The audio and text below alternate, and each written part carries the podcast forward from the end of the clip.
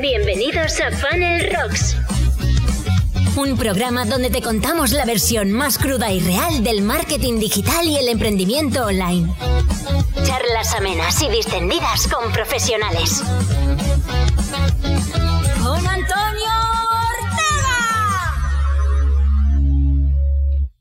Bueno, en este episodio quiero abrir un pequeño disclaimer porque hacia el final del episodio, de un, desde la mitad hacia el final, eh, entramos en temas de, feminismo unido al marketing o a la industria del marketing, en el caso particular de María, ¿no? que es nuestra invitada de hoy, eh, enfocado en el, en el marketing sobre videojuegos, ¿vale? en el mundo del videojuego, que podemos extrapolar un poco al marketing en general.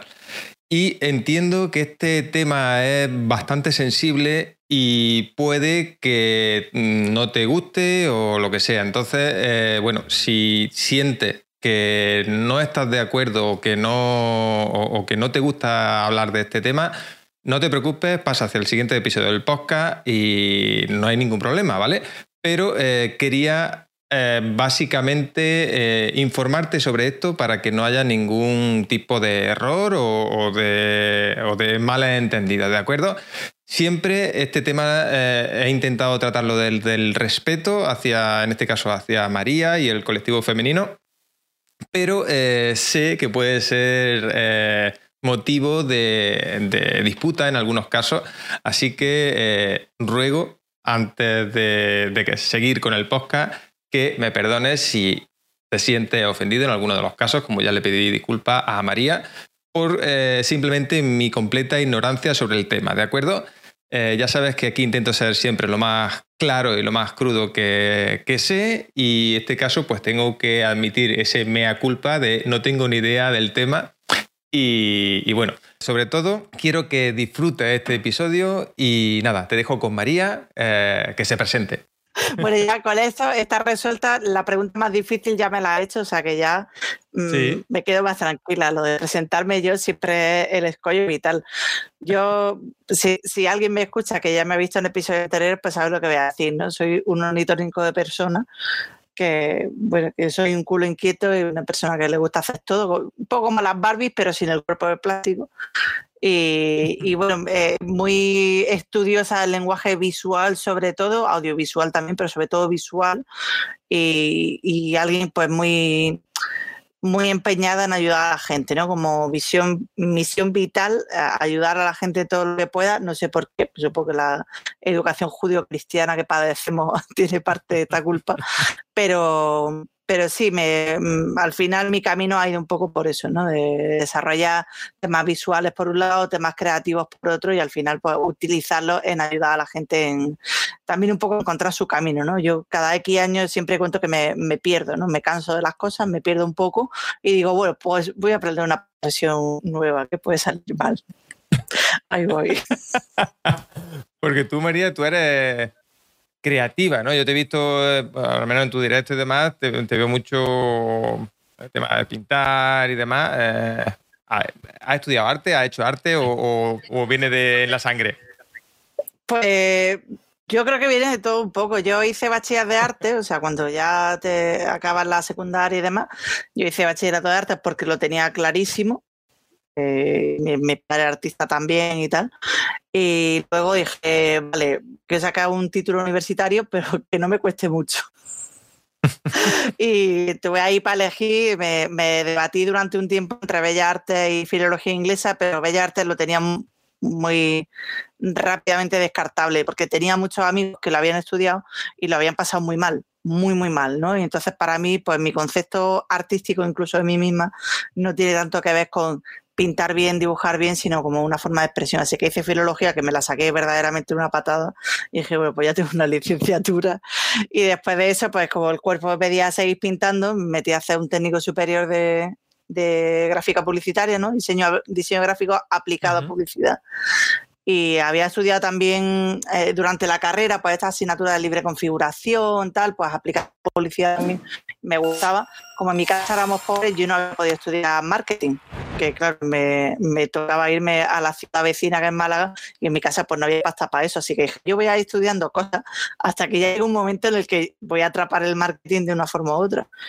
Y luego ya de eso, eh, estuve trabajando en cine, como digo, en uno de esos escalones que me perdí en mi vida, pues ¿qué hago? Pues me dedico al cine, que me gusta mucho. Estuve ahí trabajando tres, cuatro años, ya volví de Madrid, que al final resultó que no era ninguna panacea, saqué el máster de enseñanza, no con idea de opositar, sino de poder dar clases en diferentes centros de diferentes índoles. Y a partir de ahí, pues ya empecé a trabajar fuerte, mm, gané pasta. Con la pasta tenía que elegir entre comprarme un coche o irme de viaje dije, a ver, algo que me vaya a rentar toda la vida. Y me fui de viaje. Oye, al final, ese tipo de experiencias son las que te rentan toda la vida, se quedan ahí. Me fui a un evento de marketing del cual no tenía, pero ni papa, o sea, ni de marketing ni del evento, pero me llamó la atención y dije, yo aquí encajo. Me fui, volví y ya, ya allí ya me dedicaba al marketing, ya ahí conocí gente, empecé a trabajar con ellos, no sé, tuvimos seis días, algo así, y, ya volví y empecé a trabajar de eso porque es verdad que el mercado americano paga las cosas muy bien y lo que para nosotros es lo normal, ¿no? Este, por ejemplo, pues que tú te defiendas en inglés o en español, para ellos es excepcional, entonces eso lo pagan pero a unas morteras de dinero que son impresionantes. Y, y, ya, bueno, pues me cansé un poco de. Es verdad que es un, mercado liberal, entre comillas, ¿no? De muy rollo globo, muy rollo just eat, muy rollo si haces bien tu trabajo tienes incentivo. Y, la verdad que eso es muy sacrificado. Las cosas como son. Está muy bien porque al final puedes ganar un pastón si no duermes. Pero se me hacía, se me hacía difícil. Y ya dije, mira, yo lo que tengo que hacer es darme de alta autónomo y dedicarme yo a mi mierda y ya está. y ahí, ahí voy poquito a poco definiendo exactamente qué son mis mierdas. No tiene más.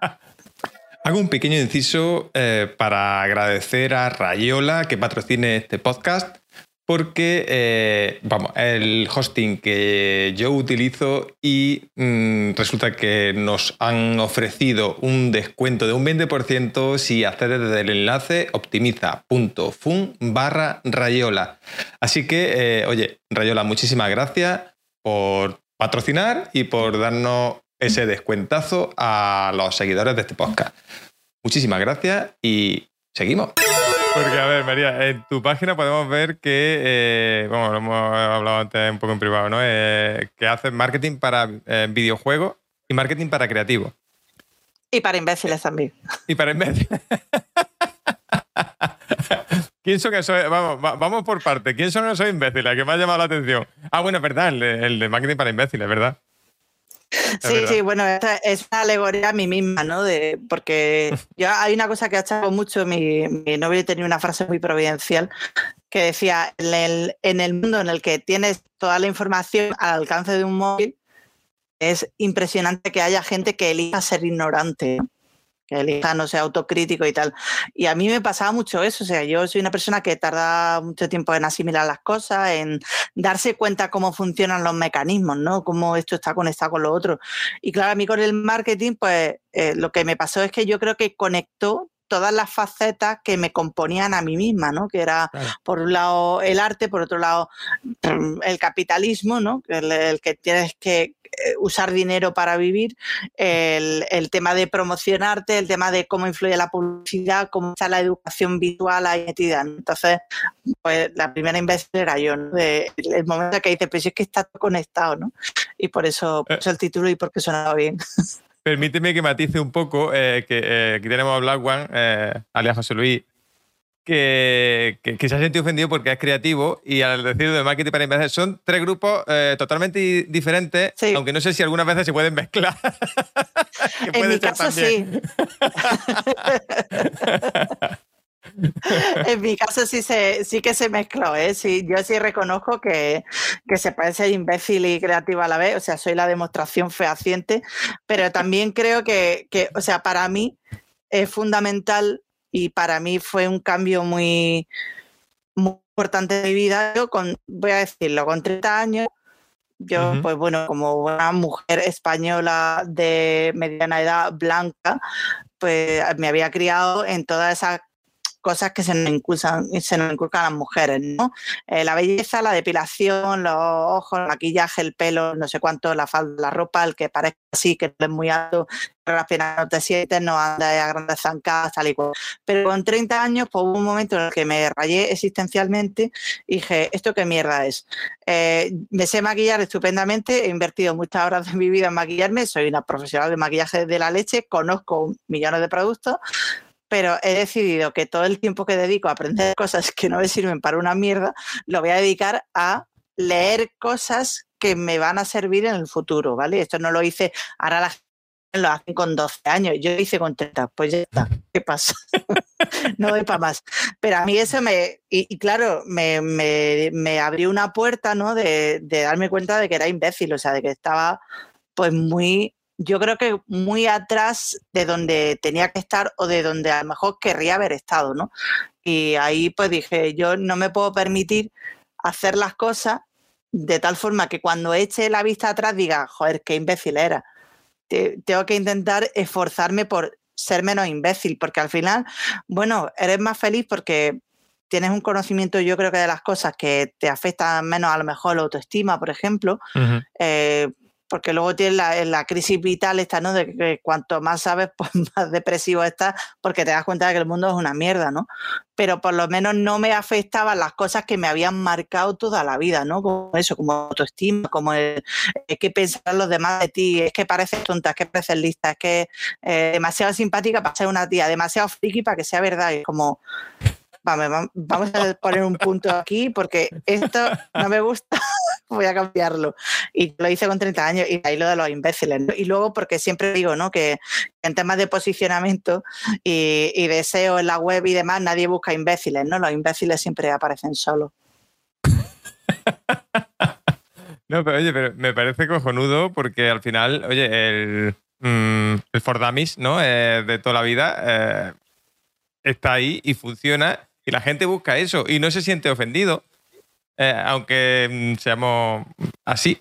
Y creo que, es necesario que muchas veces el que está empezando, eh, sobre todo en temas de marketing y demás, pues bueno, en cualquier tema, pero el que está empezando necesita ese, ese puntito más, mm, más no, sé si facilón es la, la, palabra, pero sí más asumible, ¿no? Si empezamos con conocimientos muy técnicos desde el principio, pues lo que puede causar es muchísimo rechazo.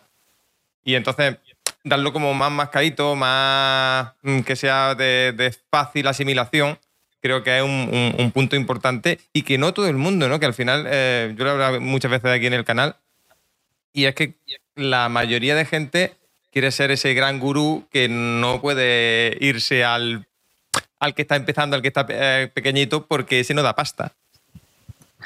También eh, yo quería arrancar con un punto de partida en el que muchas veces hay gente que, y, me incluyo porque me pasaba a mí también, mm. ¿no? A fuerza de, de, construirte te das cuenta de que tenía una serie de hábitos, de conductas que no estaban bien, ¿no?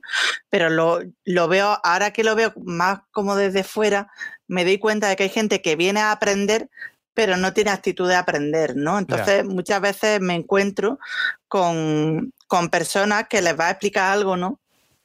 Clientes, por ejemplo, mm. que, que, te piden ayuda con un tema que desconocen totalmente y luego te lo rebaten, ¿no? Y es como, no, esto no va a pasar. O sea, tú cuando vas a aprender algo, yo siempre lo digo, lo primero que tienes que asumir cuando tienes que aprender algo es que eres imbécil. Y a partir de ahí, que lo asumes, ya va todo rodado, porque si no estás como enfrentándote a un yo que no existe, ¿no? O sea, eh, esa actitud chulesca de yo para qué voy a aprender esto, si esto ya lo sé, y es como, bueno, pues me has llamado tú a mí, ¿entiendes? Haz tú tu página web, haz tú tu estrategia web, pero no me llames a mí, si encima que te estoy intentando explicar de manera gratuita cómo vamos a hacer esto y cómo tal, porque tú vas al restaurante y no te explican cómo el chef cocina pero aquí los de marketing nos arrastramos como gusanos arnosos a explicarle al cliente, vamos a utilizar una técnica inbound que es al cliente, hombre, el cliente que pague y mucho es. Y te manda un correo y ya está.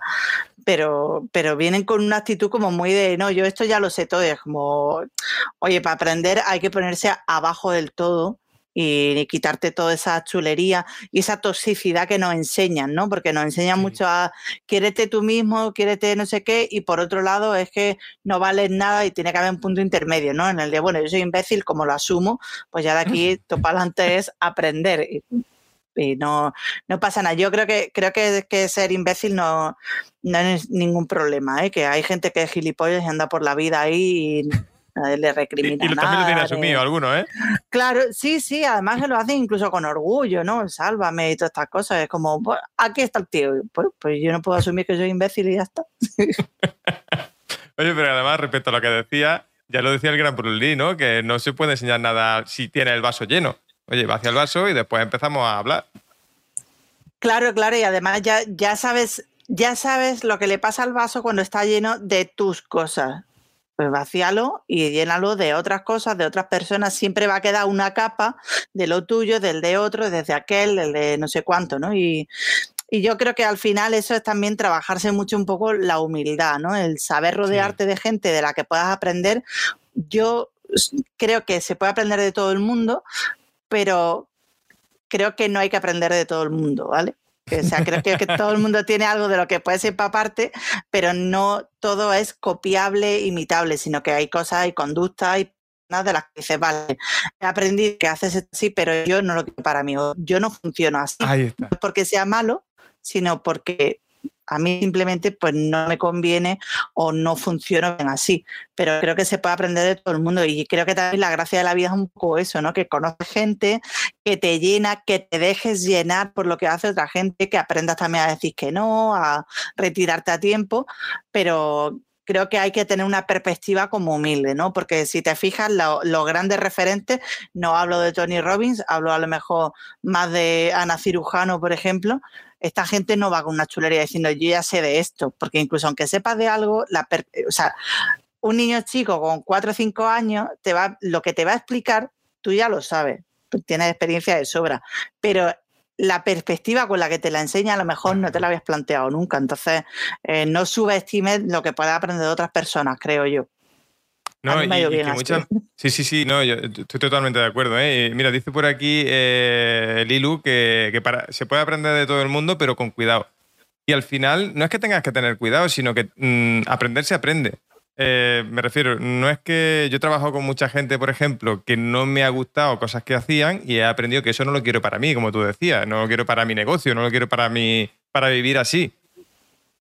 ¿Entiendes? Entonces creo que, creo que ese es el punto, tener la mente abierta y, empezar a tener ese punto, digamos, de, oye, de todo lo que haya saco aprendizaje, porque lo hay. Mm, bueno o malo, pero lo hay.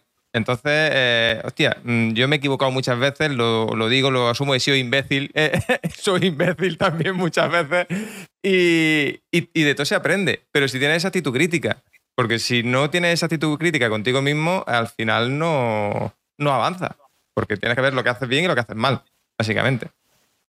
Sí, porque estás como de paso, estás como te queda lo superficial y tal. También te digo, eh, había un monólogo por ahí de, de Odín Dupeirón, ¿no? Que, que decía él, esta gente que te insiste que tienes que ser un día, y decía, yo con un 4 me conformo.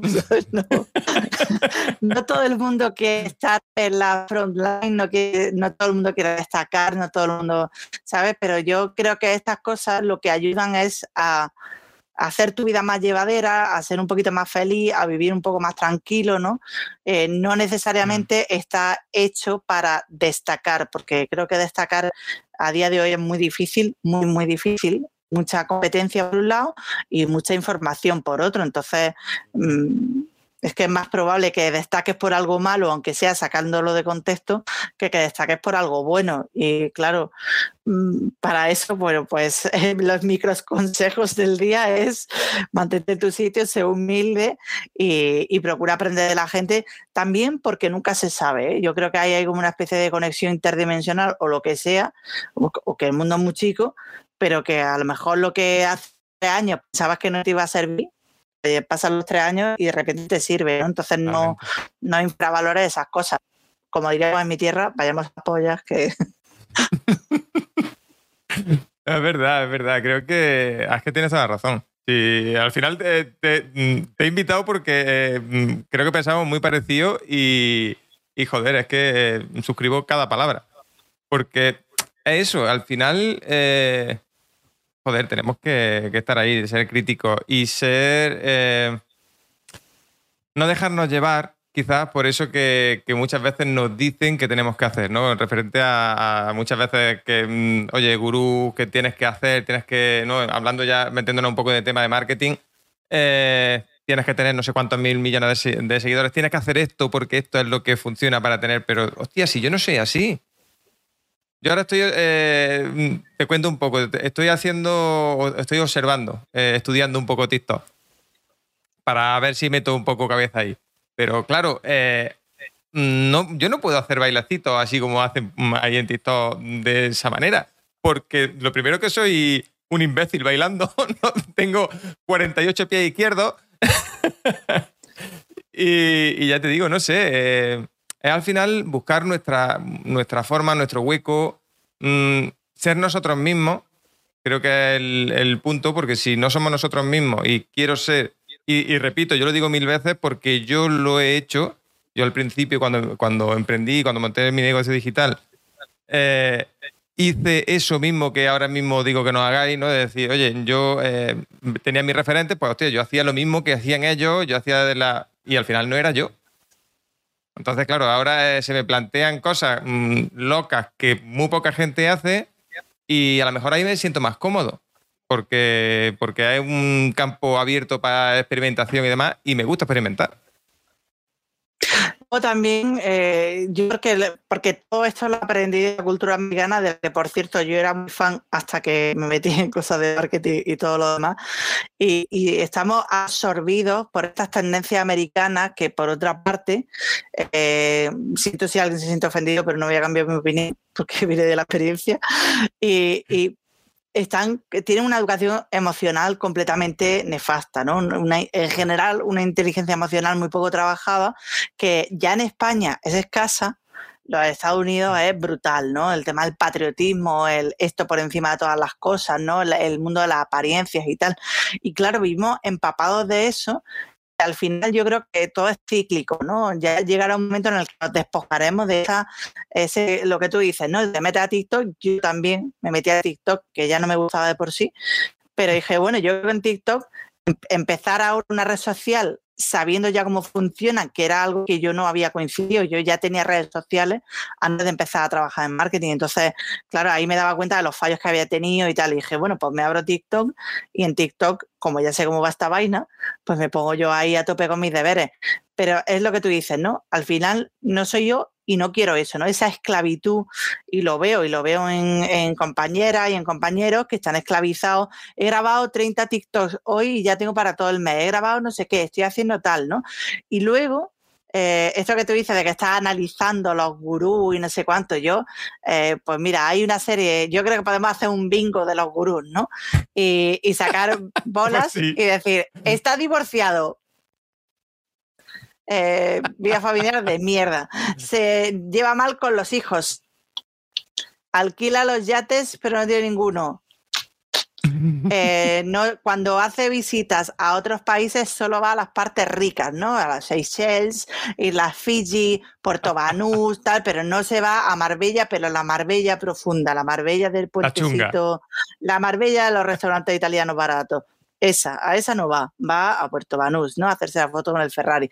Entonces, el bingo del gurú es que no falla. Ha sacado un libro que es de motivación. Tiene curso online, tiene un webinar en directo, pero en realidad no puedes leer el chat porque está pregrabado. Venga, vamos para bingo, amigos. Y al final coincide, ¿no? Coincide que la vida personal de esta gente, sin ánimo de juzgarlo, pero como digo, aprendo de ellos, pero no quiero adoptarlo para mí, al final su vida no es más que una, una serie de fachadas a cubrir, ¿no? De sé tu propio jefe, no sé qué, no sé qué historia, curso online, webinar, automatizaciones de emails y como es que hacéis todo lo mismo, amigos, es que hacéis todo, todo exactamente igual, se ve el plumero, que además esto es una de las cosas que yo hago en Twitch, ¿no? El, sacar cómo funciona esto para que para informar a la gente. A mí que lo hagan me parece estupendo y de hecho hay unos cursos y, buenas empresas y marcas que lo usan para mi gusto guay, pero la mayoría de esta gente como, mm, te quiero de vecino, pero no de amigo, ¿sabes? no. Es, stop ¿no?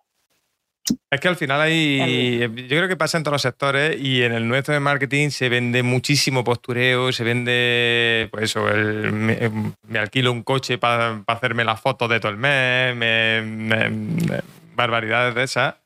Y bueno, es lo que vende, es lo que lo hemos hablado aquí muchas veces, ¿no? Que es el, eh, el, marketing del, del, quiero ser como tú, ¿no? Eh, oye, te vendo que, seas como yo, porque mira qué exitoso soy yo, mira qué, bien me va, que mira qué cochazo tengo, mira qué casoplón tengo, mira qué no sé qué tengo, y luego al final esto es fachada, esto es una pantalla verde, como se, se dice, ¿no? Claro, porque además, eh, bueno, el truco está en ese, ¿no? El truco está en localizar un target que pueda sentir esa necesidad, ¿no? Gente de, yo lo digo porque lamentablemente, pues a lo largo de estos años, pues por desgracia, me ha escrito un número de personas diciéndome, oye, tengo un familiar que se ha metido a hacer este máster de 4.000 euros de no sé qué cosa, a mí me ha olido eso raro, al final, pues salía lo que salía, ahí está el canal de Tamayo, ¿no?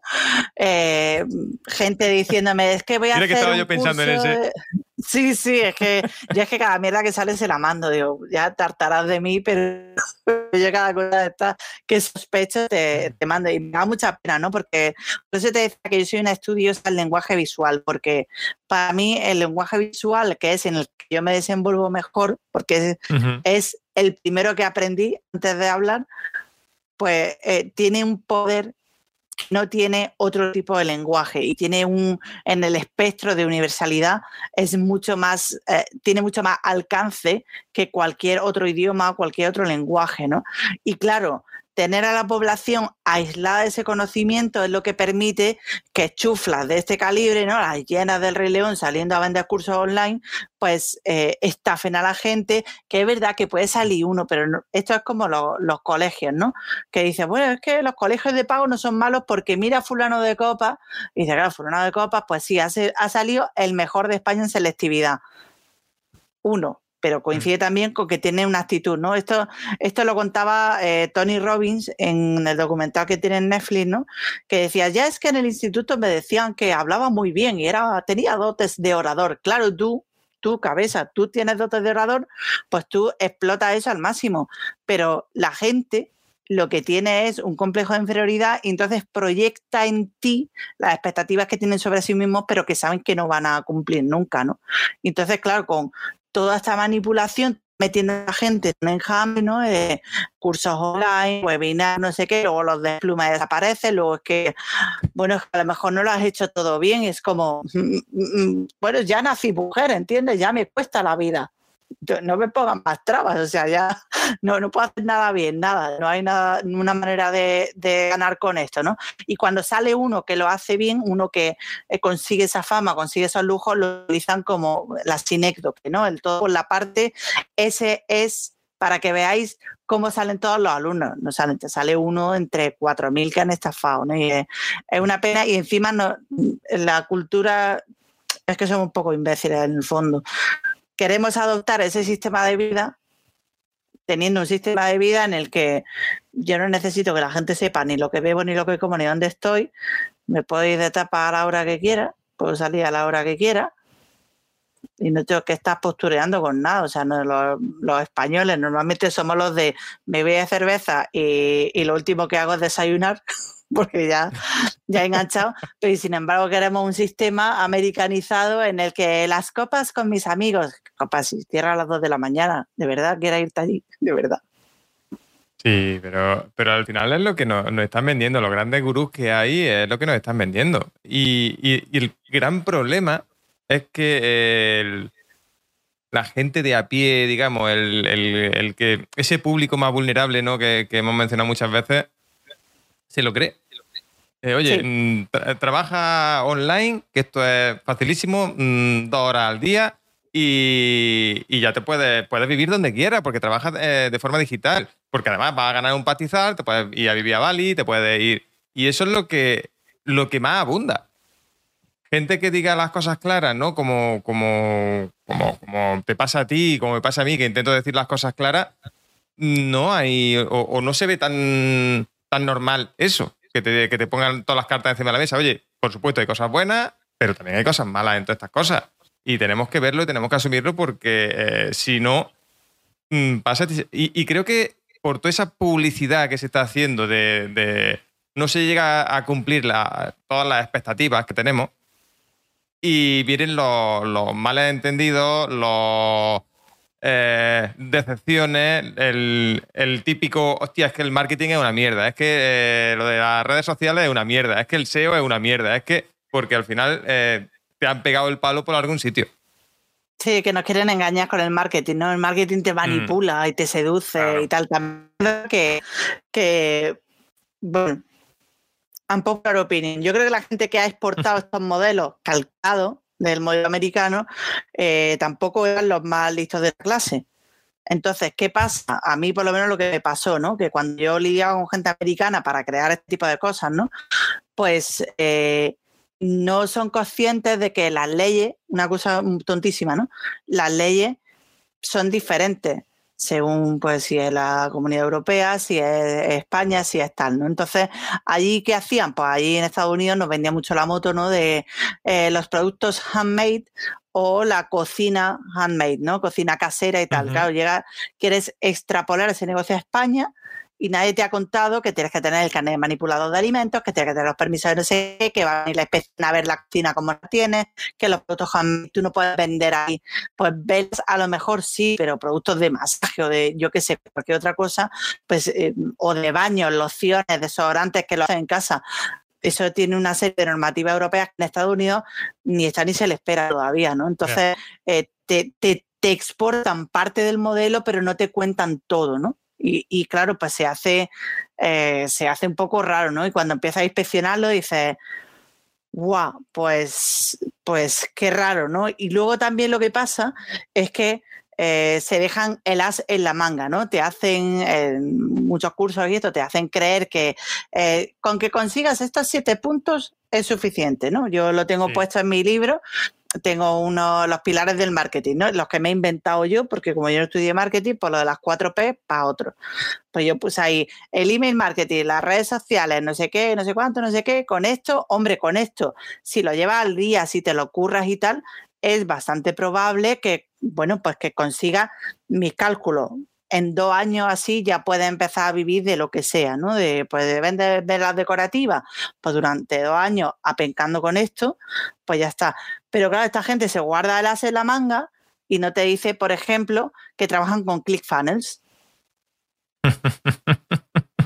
Y entonces parece que están ahí, parece que le estás comprando un artesano, parece que estás en la parte de, de artesanía del corte inglés pero en realidad lo que hay es una fábrica de niños camboyanos cobrando cuatro duros al mes haciendo las cosas como máquinas, ¿entiendes? Y, con, y con máquinas, no, pero te lo venden así en plan de, no, te hemos traído una cesta alpujarreña, pujarreña no es, esto lo has hecho tú en Camboya. Pues esto pasa igual en marketing, ¿no? Te venden el rollo ese de con mi cadena de mm, emails automatizados y con un CRM y con un no sé cuánto, y en realidad lo que están usando es ClickFunnels, pero no te dicen que ellos pagan 900 pavos al mes para usar ClickFunnels con el vídeo a la entrada. Gracias por suscribirte a mi no sé cuánto. Te llegará un correo del webinar, claro, eso lo hace ClickFunnels pues, de la leche, paga 900 pavos y yo que trabajo con eso, es que eso te acaba de rey, los colores, los enlaces, que no sé, es que es muy difícil que no conviertas con eso, pero te venden el rollito del curso este, ¿no? Con mi curso de tal, el curso de, de, recursos humanos y tú, cuéntalo entero, cuéntalo todo, cuenta, cuéntale a la gente que para tú vender tus cosas usas ClickFunnels, pero le haces creer que con esta les va a ayudar. Cuenta eso, que, va a ser súper. Cuenta eh, el misterio de, del adelgazamiento, ¿no? De, es que con dieta de ejercicio, cuéntale a esta gente que formaste parte de, de, un eh, plan experimental con una pastillita de adelgazamiento. Eso no lo cuentas, ¿no? Cuentas que a dieta y deporte y. Ya sabes, ¿no? Eurovisión y cosas. Al final es lo típico, haz lo que yo digo, pero no hagas lo que yo hago. Claro, claro, no, está claro. Está claro, está claro que esa, es la parte que me molesta, ¿no? Me hicieron también, no sé si fue una entrevista o en un directo, me dijeron, ¿qué te parece cuando la gente achaca, pues yo qué sé, un producto que es superventa, pero es una mierda, y la gente dice, es que eso es puro marketing, ¿no? Y es como, bueno, es que el marketing está ahí haciendo su trabajo. ¿Por qué no le echa la culpa al diseñador industrial que ha hecho un producto de mierda o, a las 16 personas que tienen que supervisar eso? ¿Por qué se lo hace al de marketing? Porque el marketing al final no decide siempre sobre el producto.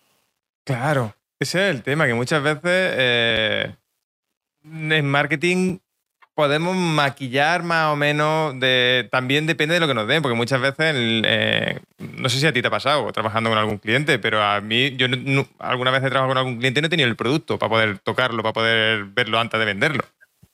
Entonces, eh, a mí me dice, hostia, esto que es muy bueno, que, es cojonudo, que no sé qué, pues al final eh, eso es lo que yo vendo, que es muy bueno, que es cojonudo, que mm, incluso lo puedas ensalzar lo mejor posible, meterle algo de copy, meterle algo de pero eh, si luego el producto no resulta, luego la atención al cliente es una mierda, o luego, mm, ¿qué podemos hacer nosotros?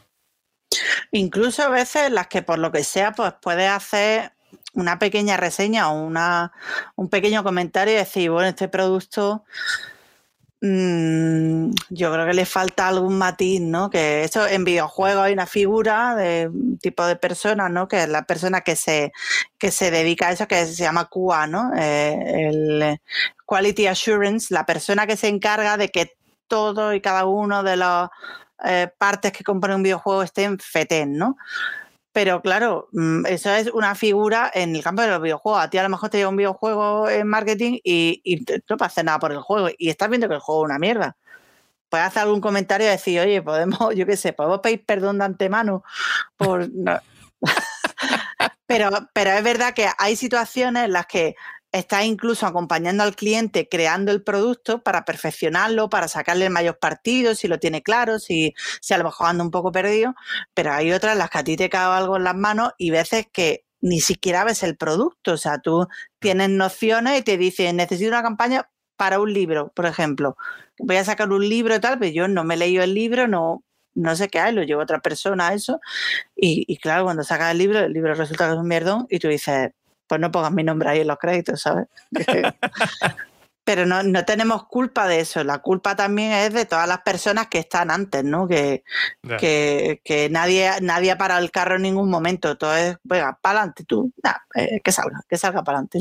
Algo de pasta saldrá, ¿no? Por algún sitio. Sí, o, salen malas críticas y luego, ay, pues no se podía saber. Y tú, bueno, no se podía saber porque no has preguntado de marketing, ¿sabes? Sí, es verdad. Es que, bueno.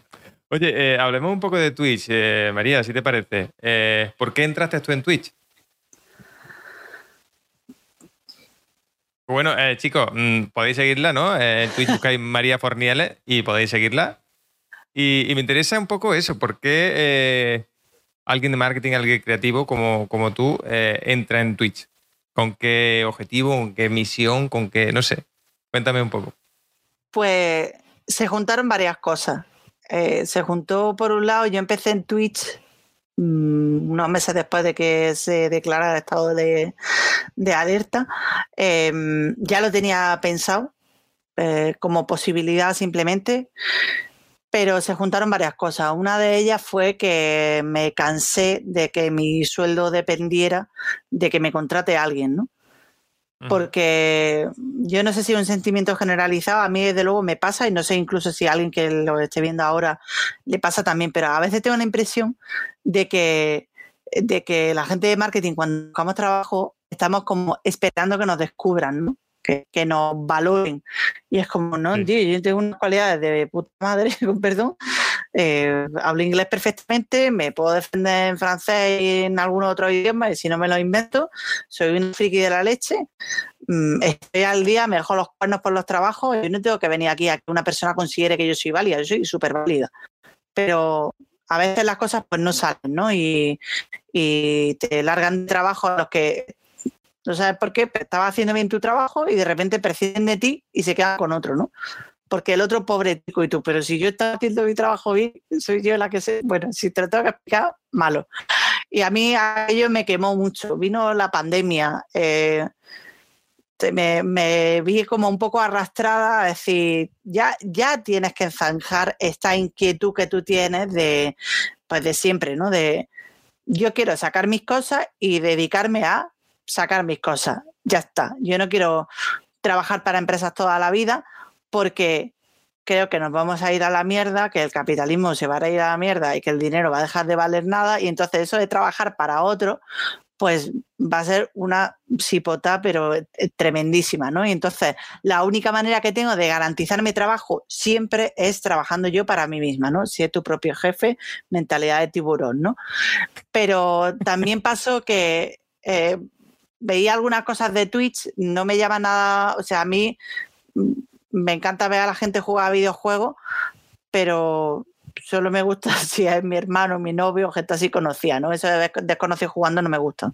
Lo del Twitch, esto ya lo inventó mi hermano hace mil años, ¿no? yo me sentaba en la cama y se ponía a jugar y yo me sentaba ahí con él, las claves, tal. Pero dije, yo creo que puedo darle una vuelta a, a, Twitch y hacer directos didácticos, ¿no? Porque al final yo hacía a lo mejor directos en Instagram, la gente le encantaba, lo hacía en Facebook ya antes, ya hacía, pues eso, mm, tal día vamos a hablar en Facebook de no sé qué, ¿no? Del público objetivo. Y dije, ostras, pues esto lo puedo aplicar a Twitch, que además en Twitch te dan monedas por, por hacer estas cosas, ¿no? y yo, otra cosa, ¿no? Pero inquietudes tengo un rato y digo, pues a lo mejor me puedo plantear, bueno, cometí el error de sacar mi libro y hacerme todos los ejercicios del libro, ¿sabes? Y dije, vale, voy a ir apuntando el público objetivo y tal. Y sobre todo también quería quitarme la presión de, empezar y tenía que tener que empezar por todo lo alto, ¿no? Porque yo soy muy mm. perfeccionista y es como tengo muy arraigado eso de que tiene que salir bien a la primera, ¿no? Yo lo llamo el efecto de la prom night, la noche del instituto americano, que sale todo perfecto, ¿no? Tu vestido perfecto, tu... No, mira, mira, esto, esto va a ser un poco más como Cenicienta, ¿no? Que tú tienes ganas de un baile, que parece que no, luego viene alguien, parece que sí va, pero al final vas y resulta que el príncipe no se acuerda de tu nombre, que te has dejado un zapato ahí, que no has pegado bocado porque el tío se te ha pegado ahí a rueda toda la noche, que te vuelves a tu casa, tu madrastra te quiere matar, tus hermanas son los peores que han nacido, los ratones están apoyardados y no te traes la llave a tiempo. Entonces dije, a mí me encanta Cenicienta, creo que me voy a quedar con este rollo de voy a lanzarme en Twitch, voy a ir poquito a poco, yo creo que puedo aportar algo nuevo, que es hacer directos sobre marketing, pero de divulgación, no de cosas técnicas, sino de enseñar a la gente cómo funciona esta vaina, ¿no? Y además me hice una lista de youtubers así que sigo, que me gustan mucho, y decir, yo lo que quiero explicarle a la gente es que Jaime Altozano no funciona solamente porque sube un vídeo cada semana, Jaime Altozano funciona porque es un tío que tiene un bagaje cultural impresionante. Ter funciona porque es una mente inquieta, que sí que sube cada X tiempo un vídeo y tal, sino que hay una serie de tripas detrás que no te están enseñando, pero que si no fuera por eso ellos no estarían ahí, ¿no? Y pensé que podía aportar algo, no sé, con, con otro aire, ¿no? No no buscaba tanto desmarcarme de la competencia, porque ahora hay un montón de gente haciendo directo de marketing y yo me un montón, pero simplemente pensaba que podía aportar algo distinto y que además a la gente le gustaba, ¿no? Porque yo cada vez que, pues a lo mejor he dado una charla o he hecho alguna entrevista, algo de eso, pues siempre he raspado algún fan o dos o tres o quince y, digo, pues al final la gente, yo no sé qué le pasa en la cabeza, pero me escuchan, ¿sabes? Eh, al final es que mm, tenemos, si, a ver, tenemos cosas que contar. Que si no fuera, si no tuviéramos nada que contar, eh, y creo que todo el mundo tiene algo que contar, que, muchas veces no lo sabemos, no lo queremos ver, pero tenemos, mm, aunque sea marketing, aunque tú y yo hablemos de marketing de lo mismo, seguramente tú le das tu punto, yo le doy el mío, y, y pueden ser perfectamente complementarios, creo. Entonces, no, no tenemos, muchas veces, eh, bueno, lo hemos debatido aquí, lo hemos discutido alguna vez, que el tema de la competencia, ¿no? Que ahora, eh, justo, oye, mm, hemos entrado más gente aquí a hacer directos, pero como en cualquier sitio. Eh, pero no sé, ni el ni Ibai es competencia mía, ni, ni, ni, tú tampoco, creo, en ese aspecto, porque cada uno pues lo vemos de una manera distinta, lo vemos de una forma diferente y, y tenemos un hacer distinto y para el público, repito, seguramente sea muy complementario. Sí, también eso, ¿no? Que ya eh, yo creo que ese, ese pensamiento de que la competencia es eh, ponerte de frente a alguien, yo creo que eso ya quedó en los 90-2000, ya quedó completamente fuera de la ecuación, ¿no? Porque la gente no dice, no, yo es que soy Netflix sagrado, bueno, excepto los de filming, ¿no? Que son un poco ahí, pero, pero es verdad que la gente complementa, ¿no? Y tiene pues Disney Plus, Netflix, Disney Plus y Prime, eh, Netflix y HBO, entonces, o se van desuscribiendo de uno y suscribiéndose a otro, ¿no? Entonces, yo creo que es un poco ya chorrado verlo como, como, bueno, es que es mi competencia. Hombre, a mí me jode cuando voy a hacer un directo y veo a algún compañero que hace directo a la misma hora porque me lo pierdo. No, puedo, no puedo streamear su directo en mi directo. Pero, pero creo que está bien. Al final se ha democratizado el medio, ¿no? Y cada uno busca su tono, busca su manera. Y yo creo que es el futuro, ¿no? Para mí el futuro eh, tiene dos pilares fundamentales. Uno es el marketing de afiliados. incontestablemente, o sea, el boca a boca llevado al su máximo exponente, que es cobrar por eso. Pero bien hecho, ¿no? Marketing de afiliados bien hecho. Sí, sí, eh, automatizado, por favor. O sea que, yo, te, pongo el enlace y si pinchas, ya has caído. Ya está. Y a mí me llegan mis 30 euros y. Claro, lo que me refiero a bien hecho, para mí el marketing de afiliación, por ejemplo, bien hecho, es que realmente sea un ese boca a boca, ¿no? Una extensión de ese boca a boca. No eh, me meto como veo mucha gente, ¿no? Hostia, mm, que, que, estos te pagan, que se me ha olvidado el nombre ahora. Que estos te pagan por vender productos y te mete ahí a modo comercial y, eso, para mí eso no es marketing. Ah, que funciona y que eso, pero yo no me siento cómodo, al menos. Ni que ni hacerlo yo ni que lo hagan con mis productos. Claro, es que una cosa es eh, pues qué te digo yo, Sideground, eh, Marina Broca, que están cubriendo una parte que a mí me ha sido útil, ¿no? Pues Marina Broca con el tema de legales.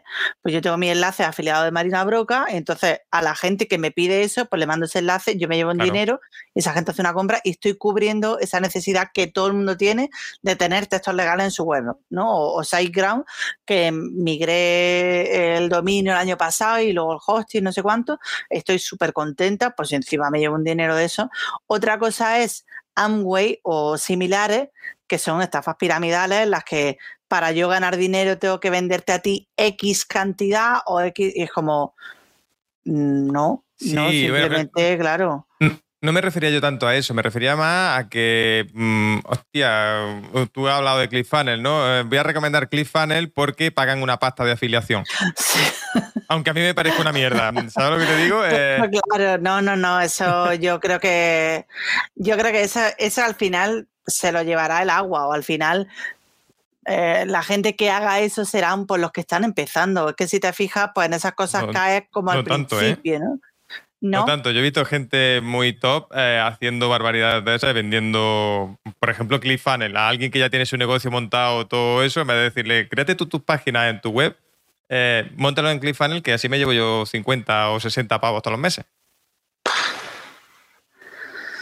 Yo eso lo veo insostenible, lo veo insostenible porque además son cosas que tú vendes una sola vez, ¿entiendes? O sea, es como, es que me parece insostenible. Yo lo que quiero es que la gente me traiga gente a mí incluso, y yo pues darte mi, veo, entiendo más el marketing de afiliados como un signo de eh, tú has hecho esto por mí, pues yo te recompenso con esto, más que lo que es vivir de marketing de afiliados, que se puede perfectamente y tal, y está obcecado con eso, ¿no? Pero yo creo que ese, ese, es el futuro, ese es uno, y el otro es que todos vamos a tener nuestro propio canal de difusión, llámalo Twitch, YouTube, eh, Instagram, lo que sea, ¿no? Al final creo que... Mm. Mm, esto de la marca personal se va a convertir en algo muy interiorizado, muy, muy interiorizado en nosotros y, vamos a tener una forma de comunicarlos con, la gente que queremos, igual que sales de copa o salías de café antes y juntabas a gente muy pintoresca, pero con todos te, comportabas igual, pues ahora vamos a tener esto, ¿no? Los ratos de cachondeo en Twitch, pero también el rato de trabajo, también el rato de, ¿no? Es, esa fase, todos tenemos como varias facetas,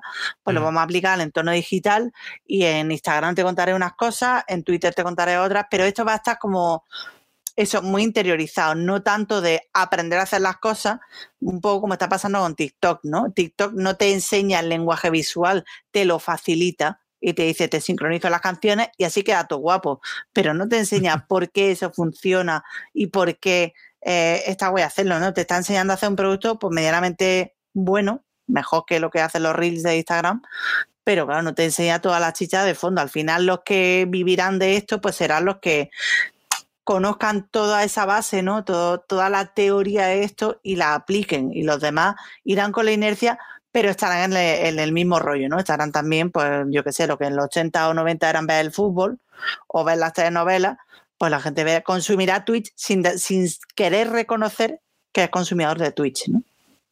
Bueno, yo no juego videojuegos. Novela, ¿eh?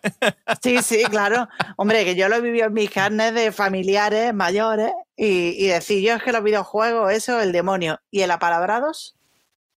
Y decir, es la palabra de un videojuego. Vaya. Claro. Ah, pues.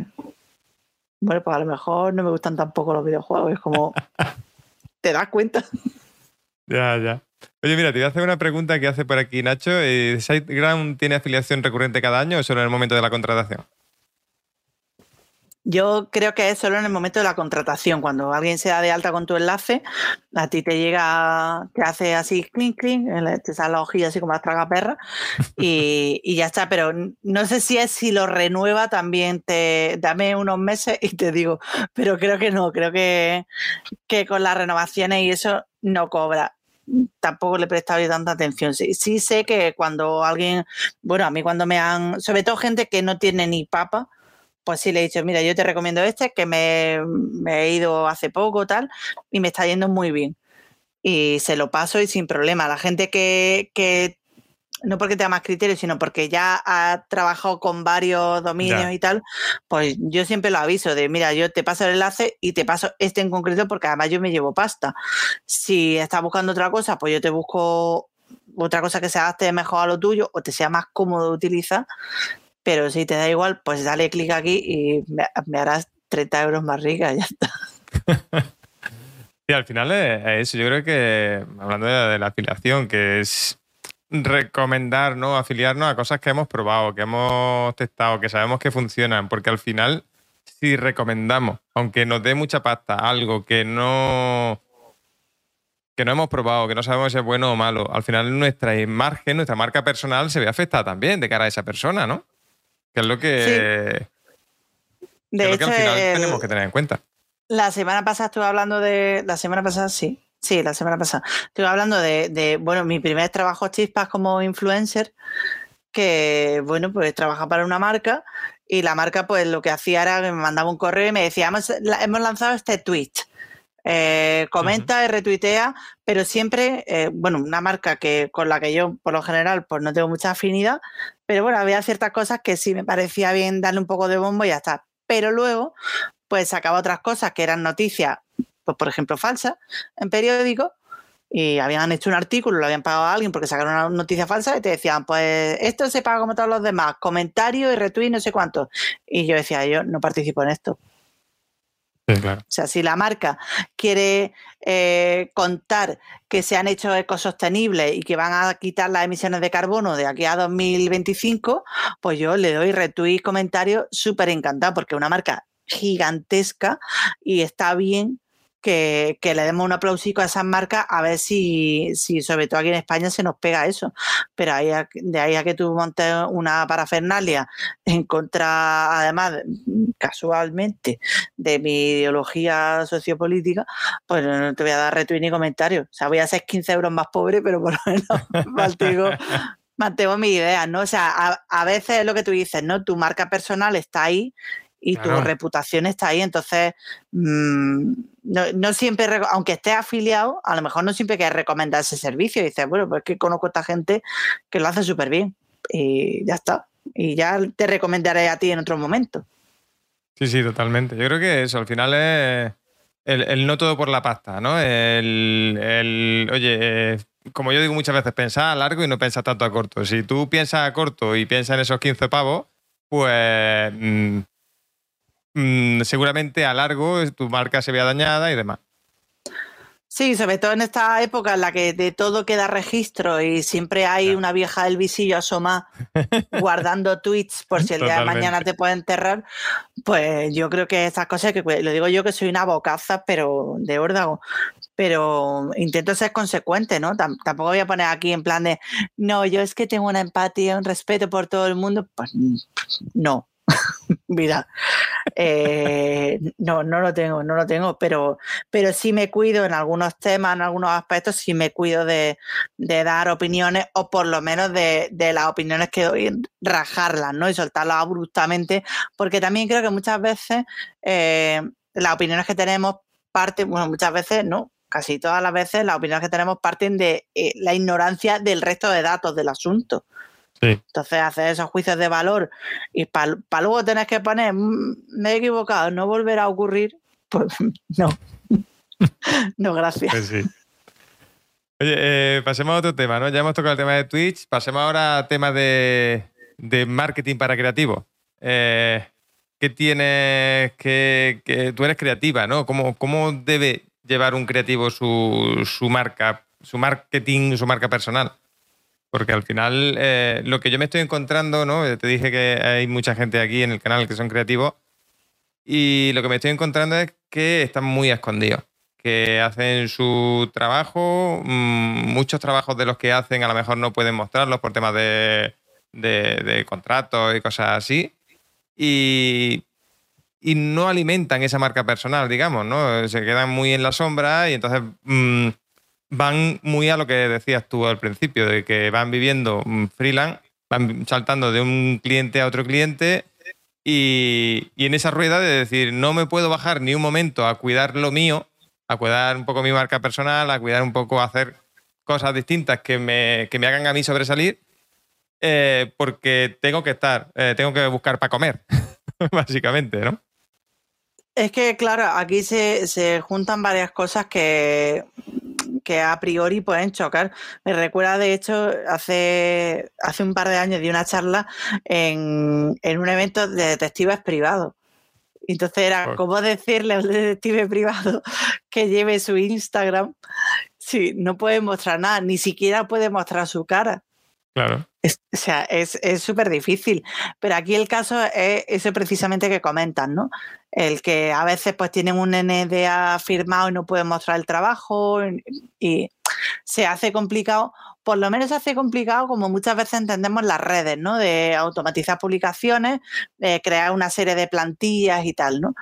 Yo aquí lo que creo que es muy importante eh, enseñar a la gente si no le enseñas tu trabajo porque no puedes por lo que sea, enseñarle quién eres, qué haces, qué te gusta, cómo lo trabajas, ¿no? Si a lo mejor no puedes estar enseñando un entintado porque, bueno, pues porque no te deja la empresa, pero sí puedes mostrarle a la gente unas muestras de unos bocetos por tu cuenta decir, voy a hacer este trabajo, voy a utilizar estas marcas, voy a trabajarlo así, hazlo a través de stories, ¿no? Que haya pues cercanía, ¿no? Pero, pero también creo que aquí va también mucho de la mano con el tipo de cliente que cogemos, ¿no? Y es que eh, tenemos que empezar ya a negociar estas cosas desde la base, es decir, mira, yo eh, voy a hacer este trabajo, sí, ¿puedo poner muestras de esto en Instagram mientras lo trabajo? Y si te dicen que no, pues en fin, si te va bien, pues estupendo, pero si te dicen que no, que es tu trabajo, ¿entiendes? Que una cosa es que por porque yo qué sé, pues va a ser la nueva peli de Star Wars y no se puede ver nada, lo entiendo. Pero muchas veces eh, el, trabajo creativo no te permite enseñar nada pues porque los jefes ni se lo plantean, ¿sabes? Porque dicen, no, no vayas poniendo mi trabajo. ¿eh? Muchas veces ni preguntamos. Eh, yo creo que también puede pasar. Pero el, tema está muchas veces en que Joder, yo creo que como creativo mm, todos los días estáis aprendiendo cosas nuevas.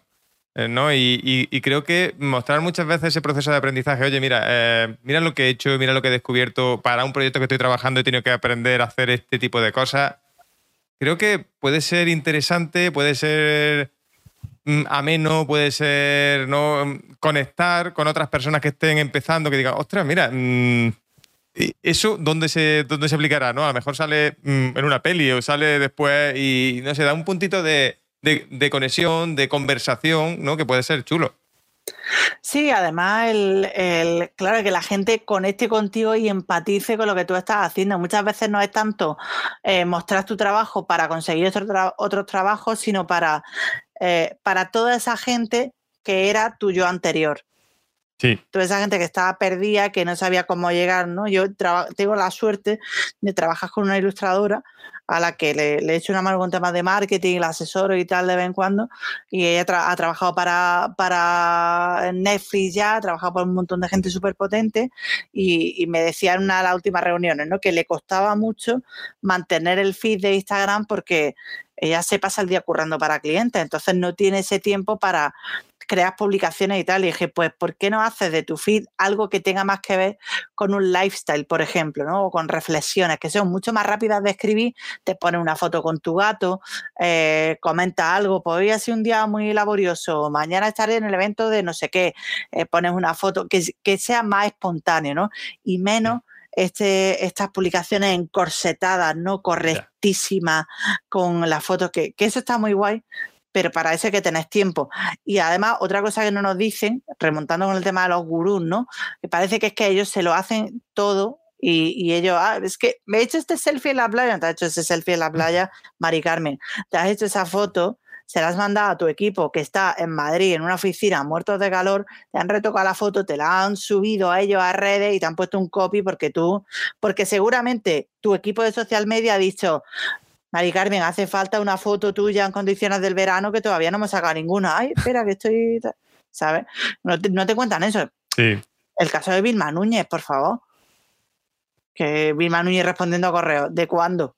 Que ponga Vilma Núñez en el correo me parece estupendo, pero ahí no está Vilma Núñez.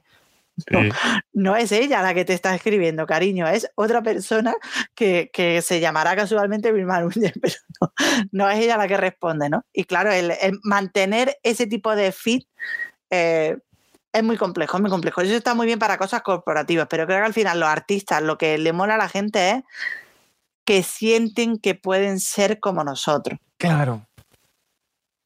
Claro, yo creo que ese es el punto, pero yo creo que artistas y, y oye, que yo, mm, que yo mm, estoy replanteándome un poco ahora la estrategia en redes sociales y demás, para mí, ¿vale? Y, pienso un poco en eso, que sí, que está muy guay el contenido educacional y que está muy eso, pero mm, creo que ese punto de las publicaciones como más espontáneas, como más... Creo que tiene su, puntito, sobre todo para el nivel de conexión, porque sí, em, te puede enseñar mucho, te puede enseñar eso, pero eh, si lo hacemos de una manera muy aséptica, pues no vamos a conectar igualmente, ¿no? Y luego también, porque yo no me veo haciendo el gamba con 38 años, haciendo los vídeos estos chorras de retos y no sé qué, para explicarte cosas de marketing. Yo, ¿eh? O sea, yo, yo puedo hacer payaso todo lo que quiera, pero yo no me veo haciendo esos vídeos, ¿sabes? Los reels de siete consejos que... no puedo, no puedo, es que además que me vienen así los flashes de Vietnam del cine, que digo, claro, cuando haces esto y tienes siete personas detrás, ¿no? Y los siete están ahí como, ah, qué bien, qué bien lo has hecho, has apuntado aquí bien y tal. Y es como, me da mucha vergüenza, me da mucha vergüenza. Entonces, también en redes sociales eh, podemos jugar a compartir lo que hace otra gente, que lo hace estupendamente, que por eso eh, cuando me decía lo de por qué te metiste en Twitch, porque yo creo que puedo ser esa persona que no hace el ridículo en los vídeos, pero te cuenta las cosas igualmente. Yo te las cuento de otra manera, te las cuento con diapositivas, te las cuento con vídeos explicativos, eh, me meto en una web y la vemos en directo, pero yo no soy esa persona capaz de hacer esas cosas. Pues, luego puedo hacer cosas muchísimo más ridículas, ¿eh? O sea, no, desmerezco eso porque sé que a diario yo no puedo hacer eso, soy incapaz de hacer eso, me muero de vergüenza. Eh, llevo dos años intentando o queriendo sacar un podcast y me da vergüenza grabarme a mí misma hablando de, de tontunadas, ¿no? Pero yo pensé que ya eso lo tenía superado, María. No, es que lo disimulo muy bien. Joder. No, a lo mejor me pone, yo qué sé, eh, me pone en un plato de televisión y yo me desenvuelvo estupendamente, sé lo que tengo que hacer, sé lo que tengo que mirar, sé los ritmos, eso lo llevo muy bien. Pero hay otras situaciones en las que me siento muy ridícula, ¿no? Lo, haciendo vídeos esto en público, ¿no? Eh, tendrán siempre mi admiración los que van por ¿eh? la calle, ¿no? Que están así, bueno, hemos venido aquí a Madrid y estamos en Gran Vía, entonces vamos a no sé qué, y es como... Yo a lo máximo que llego es hacerme vídeos normalmente cagando que se vea y entonces pongo como si, o sea, pongo los textos como si lo estuviera narrando la voz de mi cabeza. Ya, está, pero me cuesta muchísimo. Y de hecho, la gente que me sigue en Instagram, ¿no? Y que haya visto mi story, se dará cuenta que a mí me cuesta mucho hablar en los stories, ¿no? A veces eh, pillo un momento que normalmente es cuando me quedo sola pues ya engancho y hago siete u ocho seguidos, pero yo es que normalmente me muero de vergüenza, pero por sensación de ridículo, no es ni siquiera porque me parezca mal o no me parezca útil, es súper útil todo lo que aparezca una cara humana, la gente va ahí como la miel a las moscas, ¿no? Pero es que me cuesta, que me cuesta, me cuesta mucho y claro, eh, me tengo que poner una meta y decir, hago esto porque hay gente a la que le es útil, ¿no? Saqué Twitch por eso. Me meto en Twitch porque sé que hay gente va a agradecer esto porque ya me la ha pedido, porque ha funcionado bien. El libro igual, ¿no? Saco el libro porque sé que hay gente que esto le va a venir estupendamente. Pero si no encuentro ese pensamiento, si no encuentro ese punto de luz al que tengo que ir, pues no puedo hacer las cosas. Me entro en un además yo soy una persona viene la risa enlatada, ¿eh? Soy una persona extremadamente tímida y me cuesta mucho hacer todo esto. Y claro, es como, yo no tengo necesidad de pasar esta ansiedad, ¿sabes? Y, decirle a la gente, no, tienes que hacer reels. Y claro, a mí ya se me cae la cara de vergüenza. Los reels funcionan muy bien, pero yo no soy capaz de hacer reels. Y yo se lo receto a la gente, pues como el típico médico que fuma como un carretero y te dice, lo mejor es no fumar. Y tú, tócate los huevos, Manuel. Pero no, es que me cuesta mucho, me cuesta. Y lo he intentado con dibujo. Al final tengo material grabado ahí que flipa, pero horas de dibujo y de técnica y explicando, y yo no lo edito ni. Si al final nos vamos a morir todos, ¿sabes? Digo, ¿para qué? Sí, pero por, eso yo creo que al final es eh, sentirte cómodo, ser tú mismo y, tirar para adelante. Que al final llega, no tienes menos alcance, que al final en redes sociales el alcance eh, pues ya está, pero el alcance que tenga va a ser más fiel a ti, creo yo. ¿No? Me refiero en... Eh, igual que aquí en Twitch, eh, a lo mejor tú dices las cosas a tu manera, a tu forma, porque aquí, eh, yo he dicho muchas veces, poco se puede falsear aquí durante mucho tiempo. Puedes llegar y hacer un directo y mm, con un palo metido en el culo y claro, y sale como sale y ya está. Pero durante mucho tiempo es difícil falsear aquí. Eh, mantener cierto ritmo de publicaciones de eso durante mucho tiempo, al final te cansa porque no sigues siendo tú. Entonces, eh, o, te quita el público o te quita tú de en medio. Claro, al final, bueno, yo me he dado cuenta, eh, hace poco mm, he tenido la suerte de contar con una editora y en septiembre pues tendré, gano el dinero para pagarle a ella directamente porque me facilita la vida un montón me descargo el directo, me tiene, me tiene la huella perfectamente tomada, sabe cómo quiero los vídeos, entonces en YouTube pues ya hemos subido dos de prueba y, me va súper fetén con ella. Pero claro, eh, son horas de material que están ahí, que hay hay que hacer algo con ello, ¿no? Y hace, hace poco lo que hice fue una recopilación de todos los directos que había hecho durante todo el primer año de Twitch, ¿no? Que lo acabo de hacer hace nada. Y digo, joder, pues está muy bien, un, día a la semana, un directo, tocando un tema sensible por, porque sea la fecha o porque alguien me lo ha pedido, por, por lo que sea, ¿no? Eh, o porque he encartado y me apeteció hablar de eso. Y lo que me ha cuenta después de un año es que al final la gente me cuida porque soy yo la que está hablando. Esa, es mi conclusión principal. He hablado de todo, absolutamente de todo. He hablado de marketing, he hablado de redes sociales, hice un monográfico especial de dos días de los Bastry Boys, fue una triunfada.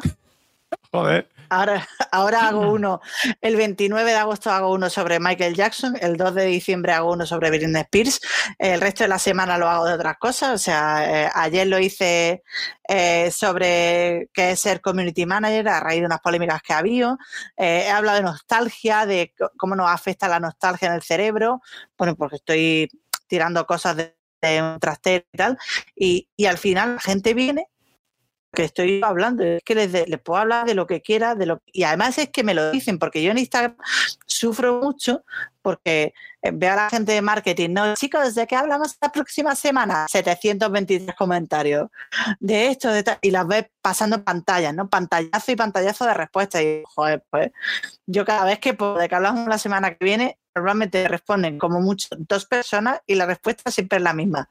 De lo que sea, te vamos a ver igual. Y digo, tío, no ayudáis.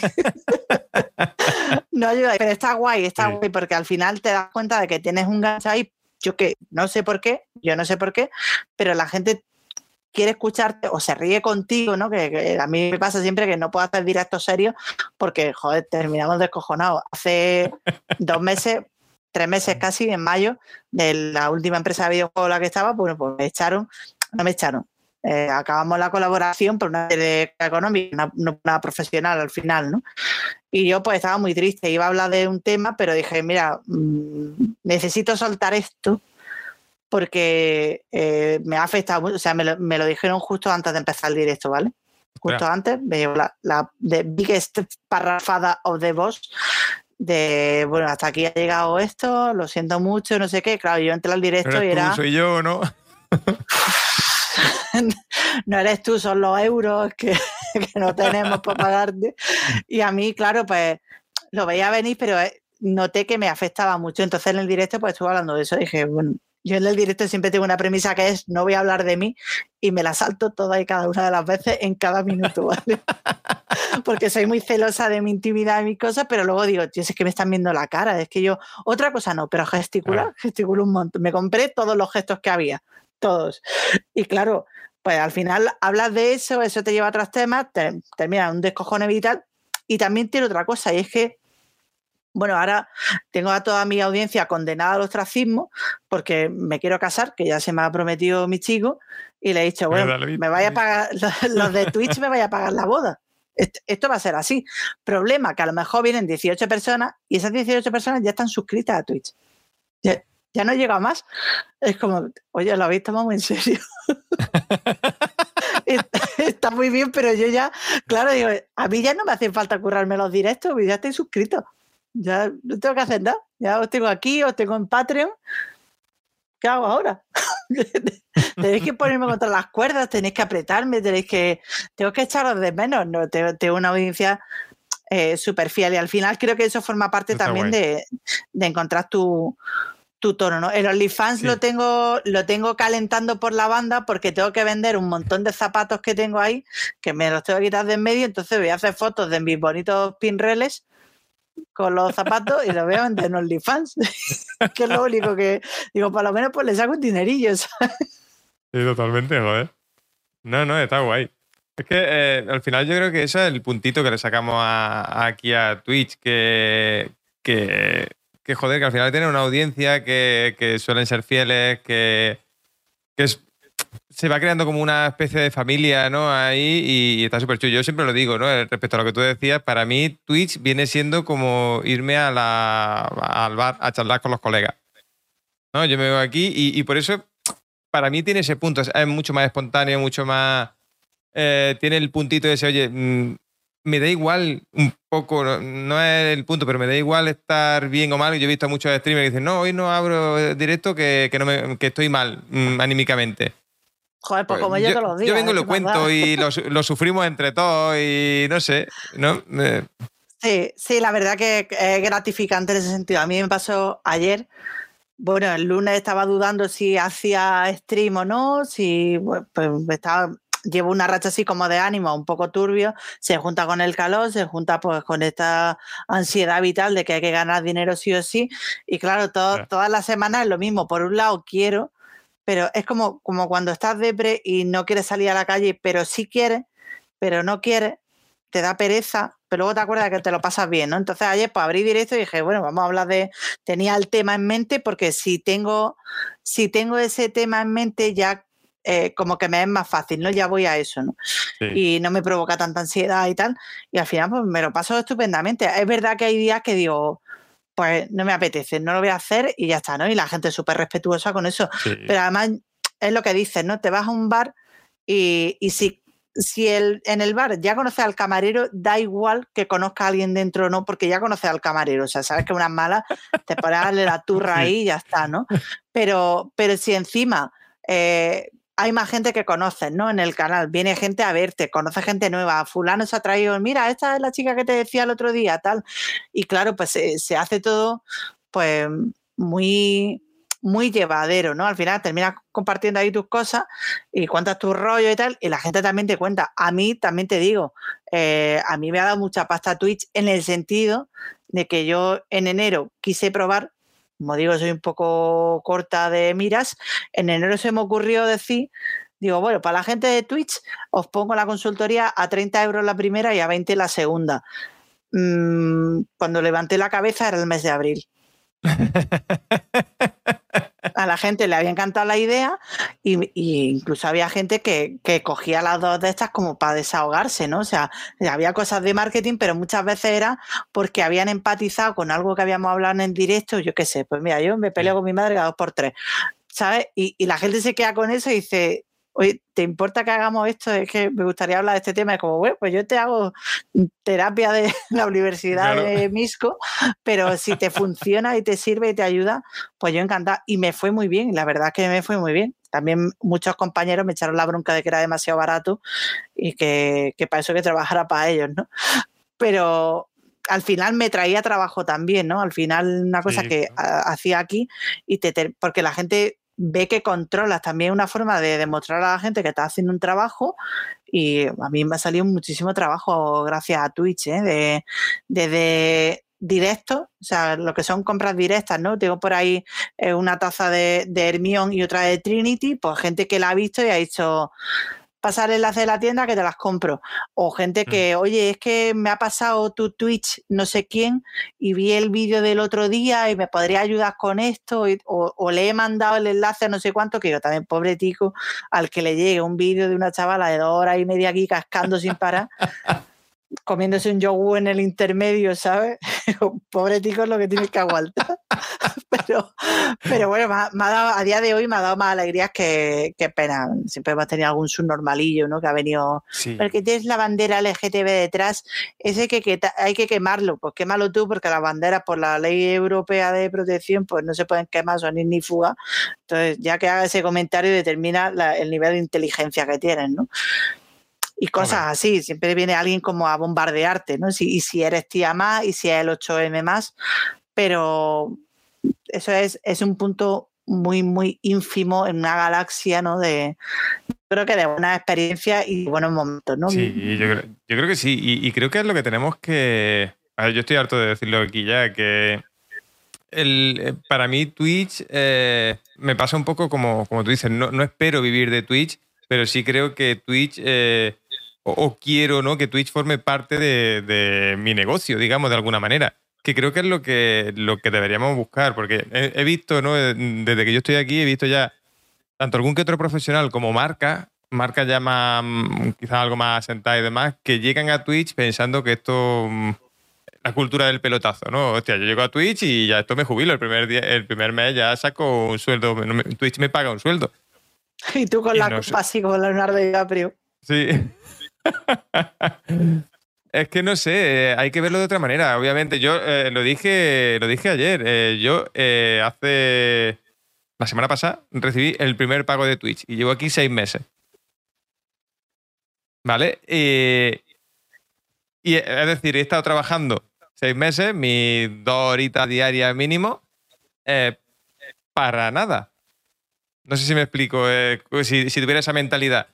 Y al final, eh, lo que estoy construyendo, ¿no? al final estoy construyendo una comunidad, estoy construyendo un grupo de gente que también ha habido alguna que otra venta en, eh, aquí de gente de Twitch directamente. Entonces, joder, no es tan tirado y sobre todo es ir construyendo una marca. Que al final eh, creo que eso que tú decías, el tema de, de, de ir creando esa marca, de ir construyendo en, redes en general, de ir asentando, de ir mostrando lo que tú sabes, lo que eres capaz de hacer, al final eso vende. ¿No? también creo que, esto que dices, ¿no? De gente que se mete a Twitch pensando que va a pegar el pelotazo, ¿no? Em, es gente que claramente pues no, no se ha pegado hostia en su vida, porque yo lo primero que hice fue buscar estadísticas de Twitch, ¿no? Y ver qué porcentaje de éxito podía tener. Igual que pues, yo he trabajado mucho eh, ayudando con temas de crowdfunding, ¿no? Planificando crowdfunding para otra gente y em, quitando a gente de hacer crowdfunding porque no estaban en el momento de hacerlo, ¿no? O sea, le ha ahorrado pasta a muchísima gente. Y entonces, pues yo busqué estadísticas. Ahí, cuando ves las estadísticas de, Twitch en general, te das cuenta de que son 3% de creadores son los que se mantienen en Twitch, ¿no?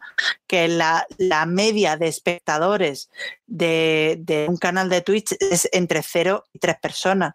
Esa es la media. Entonces, todo lo que supere eso es muchísimo. Yo he llegado a tener 35 personas, ese es mi, creo que ese es mi pico más alto. Em, entonces, claro, para mí es como yo no puedo desmerecer a esta gente, aunque vengan cinco, porque al principio venían cuatro personas o cinco personas. Eh, también hay que entender que Twitch tiene una serie de lenguajes que, bueno, por cuestiones eh, generacionales, ¿no? Que comentaban ahí en el chat, eh, tiene una perspectiva y una proyección y un alcance gente más mayor, yo he trabajado con gente que es más mayor, tendrá pues a lo mejor 10 años más que yo, 5 o 10 años más que yo, pero no se mueven en estos entornos y cuando han entrado a Twitch este, lo hacen con una torpeza brutal, ¿no? porque, porque están eh, pues eso, eh, desconectados totalmente, ¿no? Están desconectados con, eh, con esta sensación de, rapidez, de espontaneidad, de, todo muy efímero, ¿no? Y, también lo que pasa es que, bueno, pues en Twitch puedes hacerlo todo, puedes hacerlo todo bien o con dinero. es que no. como todo en esto, ¿no? Mm, bien o con dinero. A mí cuando la gente me dice, bueno, es que Ibai tiene, claro, es que Ibai empieza a hacer, o sea, Ibai parte de una base que es hombre fisetero de mediana edad, que eso pues ya, ya es caballo ganador, y luego tiene un recorrido de 5 o 6 años, que el tío estaba pico y pala, que eso pues no lo hace cualquiera, no lo hace cualquiera. Ahora tú me dices, eh, Rafa Nadal se mete a hacer Twitch, Rafa Nadal tiene una proyección internacional que a lo mejor puede tener 50 millones de suscriptores en el primer directo que haga, y, se te va la olla, ¿no? Se te va completamente la pinza. Y claro, y luego estamos por los, los pitufos, del marketing, que empezamos ahí poquito a poco, que se te suscribe el primero, que ostras, que se me ha suscrito uno, que presiona ahora, me está dando dinero, socorro, ansiedad, ¿qué hago aquí? Y luego se te suscribe otro y tú, joder, ¿y ahora qué hago? ¿Qué le regalo? Bueno, pues si la semana que viene no es que no me apetece hacer directo, la semana que viene porque estoy con la regla y me encuentro fatal. Bueno, pero ya que se han, se han suscrito otras dos personas mientras yo no estaba. Ostras, ¿y ahora qué? Y entonces vas poquito a poco, eso que tú dices, yo también los primeros no 100 euros, son 80 porque 20 se los queda a Twitch, sí. pues eso fueron a los seis meses, cobré los primeros 100. Luego he tenido la suerte de que los siguientes 100 los he cobrado a los cuatro meses o a los tres meses. Digo, bueno, ya vamos a ir recortando un poquillo de distancia, pero, pero esa sensación de que llegas a Twitch, de todas maneras, yo siempre lo digo, ¿no? La, esta, esta teoría del pelotazo no existe, ¿no? El me hago viral no existe. No existe para nada en absoluto. Y me da mucha pena que las generaciones nuevas vean que esto no solo existe ahora, sino que esto existía antes, ¿no? Porque nunca existió, nunca existió el se hace viral. Jamás en la historia existió el se hace viral. Eh, lo que pasa es que si tú ya te conoce la gente de los conciertos, pues claro, va a pegar un pelotazo en Twitch. Es que yo creo que tiene eh, que es buscar la suerte, ¿no? Eh, hay mucha gente que busca la suerte y creo que la suerte no existe. Tú para que te toque la lotería tienes que comprar lotería. Si no, no, no, puedes esperar que el primer vídeo que hagas se te haga viral habiendo hecho solo uno, sin experiencia, sin nada, sin saber cómo el, tono que tienes que encontrar.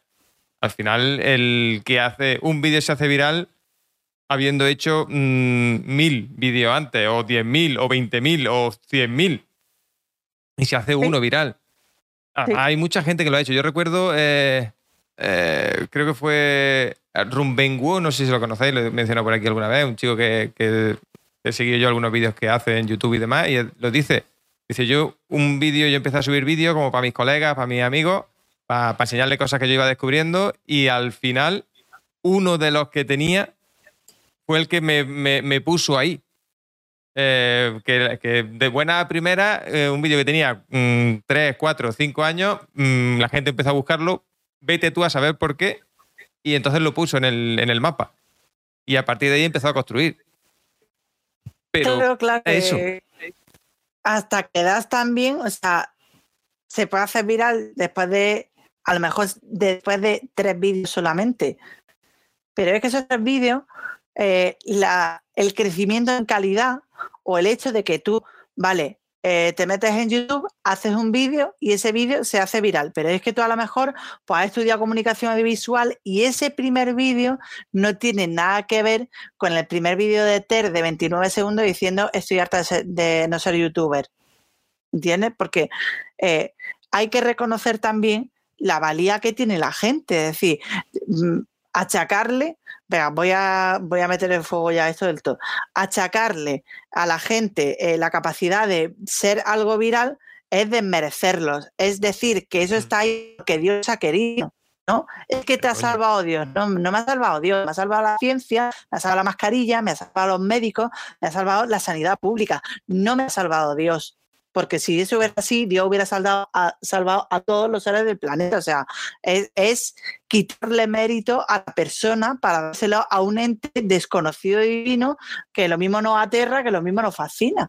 Entonces, reconozcámosle también el mérito a la gente, decir, pues eh, esta persona está ahí porque se lo ha currado, ha llegado lejos, tenía estos estudios de antes, ¿no? Esto lo cuenta muy bien Jaime Altozano en uno de los vídeos, ¿no? En el que él reconoce que eh, el, el pelotazo lo pegó después de llevar a lo mejor 50 vídeos tocando el piano en el que no se le veía la cara. Y entonces vio el vídeo de Ter, de hecho, en el, en el que ella ya decía, pues hasta aquí, ¿no? dijo, pues yo también, pues voy a empezar a salir en los vídeos. Y ahí fue cuando empezó a, crecer. Y en un momento dado, pues es verdad que hubo un vídeo que ya como que despuntó más que el resto, pero ahí era una escalada, ¿no? Era una escalada gradual hasta que llegó a ser exponencial, pero esa escalada estaba de antes.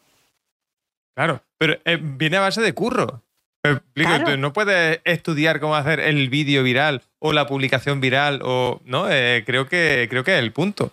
Que es lo que, lo que mucha gente busca. oye, ¿cuáles son los secretos para que mi vídeo se haga viral? ¿Cuáles son los secretos para llegar a los 200.000 suscriptores en, TikTok? Eh, para tener un SEO cojonudo. ¿Cuáles son los secretos para que tenerlo ya mañana?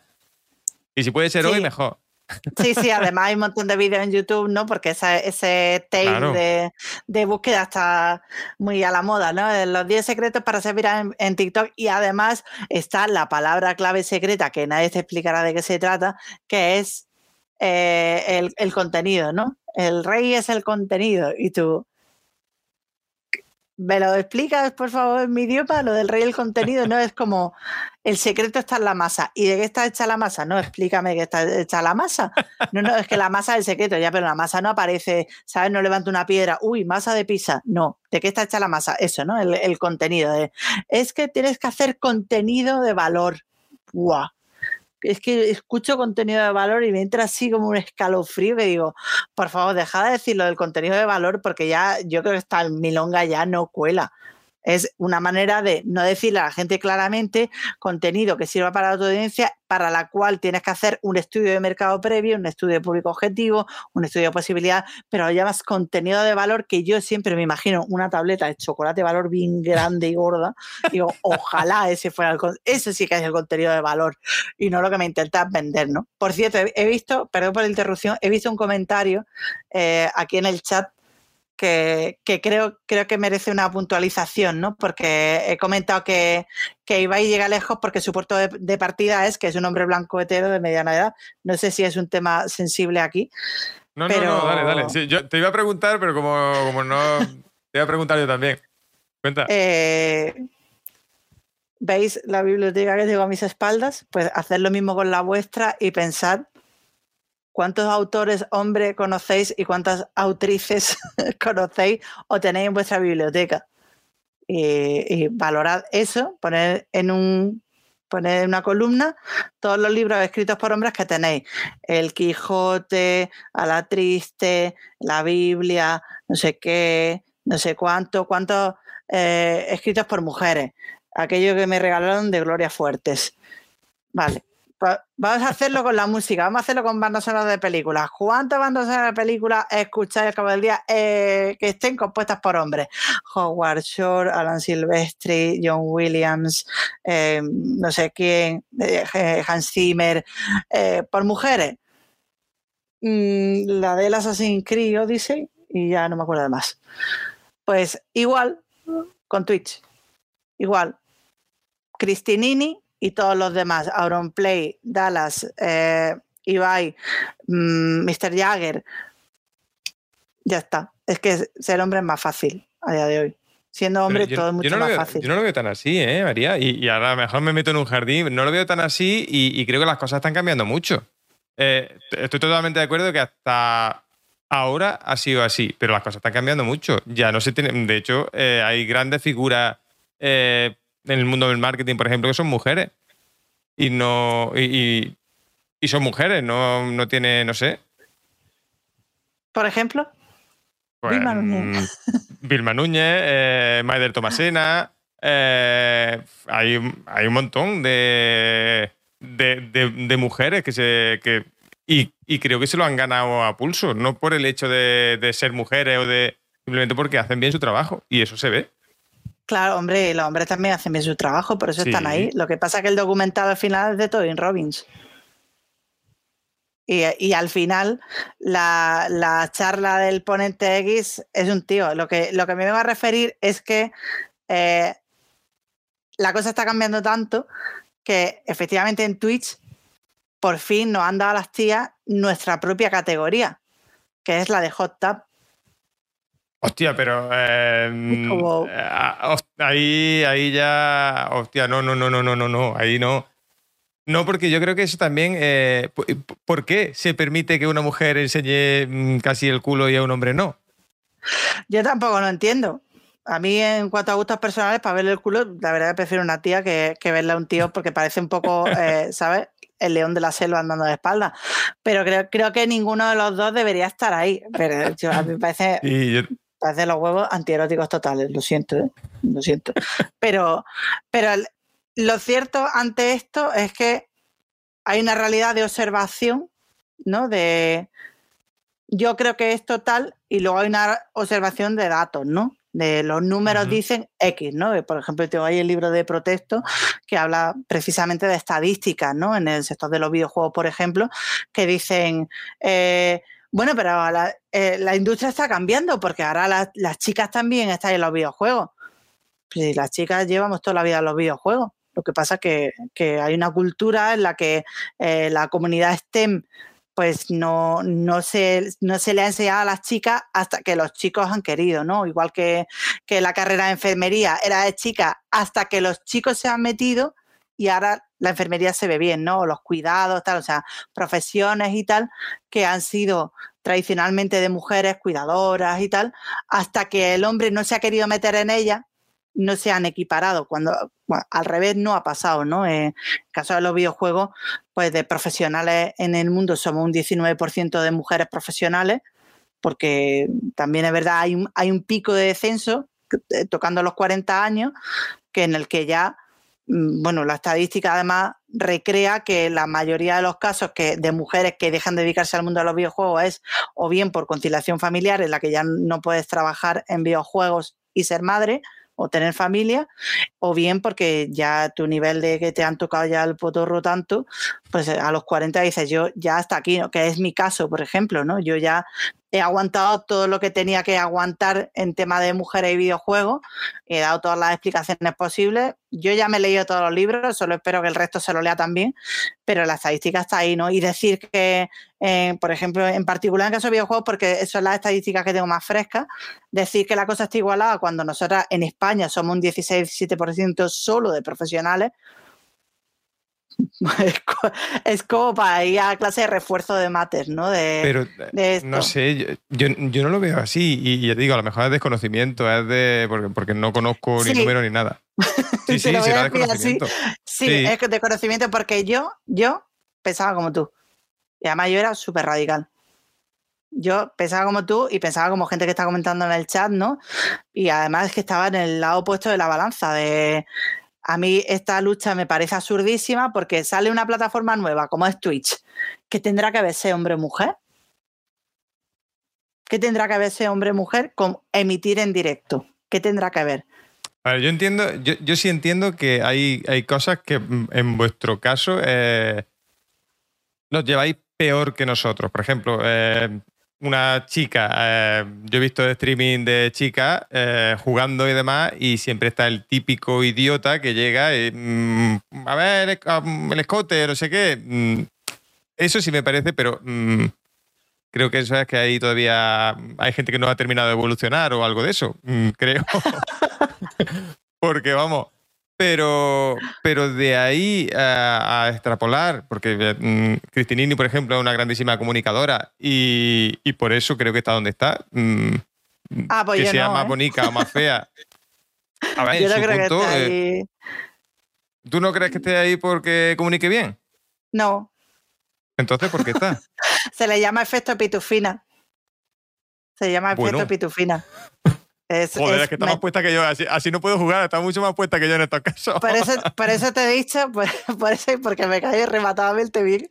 Eh, por eso te he dicho, cuando has dicho, creo que es desconocimiento, y te digo que sí, te digo que sí, pero porque he estado, porque he estado en esa perspectiva que tú estás y he, negado la mayor. Eso se llama efecto pitufina, que es meter una tía en un corpúsculo de tíos para que nadie se dé cuenta de que es una tía que representa a todas las tías, mientras que los tíos cubren un espectro, incluso muchas veces cultural, eh, porque los tíos tienen que estar representados de esa manera. Te puedo poner mil ejemplos, desde los pitufos hasta Vivan Theory, eh, la Liga de la Justicia y otros tantos mil casos, mil les de casos en los que esto pasa, ¿no? Eh, Julio César, Nerón, no sé qué, no sé cuánto, Cleopatra.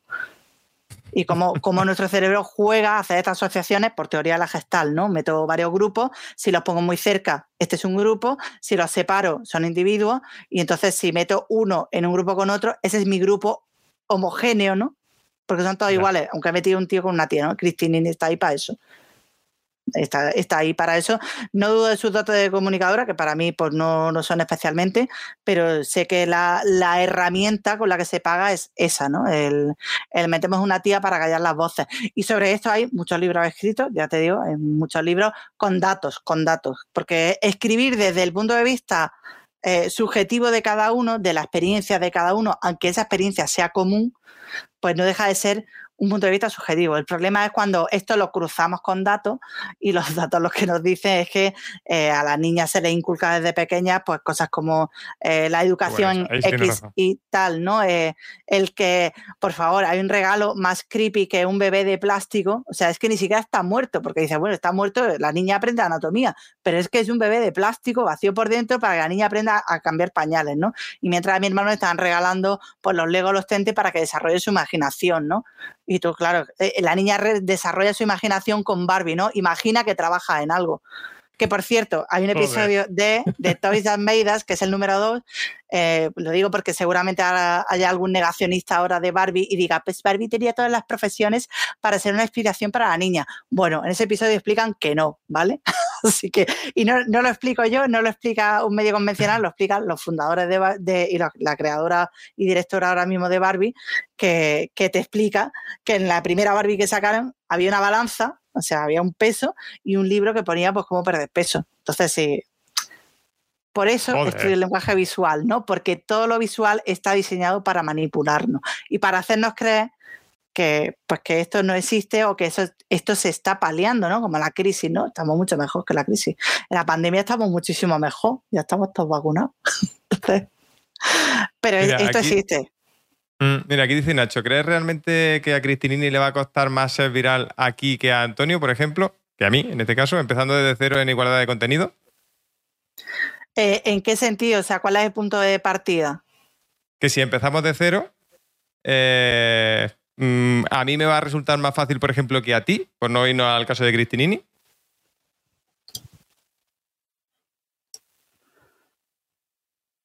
Es que me cuesta mucho pensar en eh, empezar, o sea, partiendo desde cero, porque es que ese cero no existe. Entonces, es muy difícil eh, para mí recrear una situación en la que partiendo desde cero equals un punto de partida razonable, porque es que ese, es precisamente lo que no podemos hacer, y yo creo que no podemos hacer, es eh, pensar que existe un partir desde cero, porque no existe, es una falacia. El partir desde cero no existe.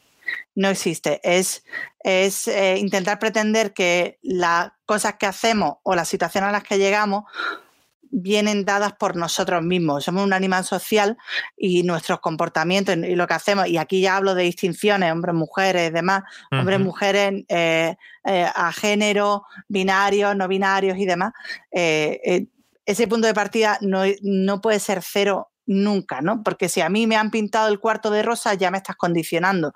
Si a ti te lo han pintado de blanco, no necesariamente de azul, también te está condicionando a ti, ¿no? Entonces es una acumulación de cosas en la que nunca va a ser partir de cero. Cuando Cristinini empiece desde el supuesto cero, Cristinini vendrá de acoso sexual en la calle, eh, estaba borracha, me aprovecho de ella, mi ex me maltrata, patatín, patatán. En tu caso puede ser el mismo, puede ser el mismo, ¿no? De tener una ex que me ha tratado mal, me da miedo exponerme en público, tal.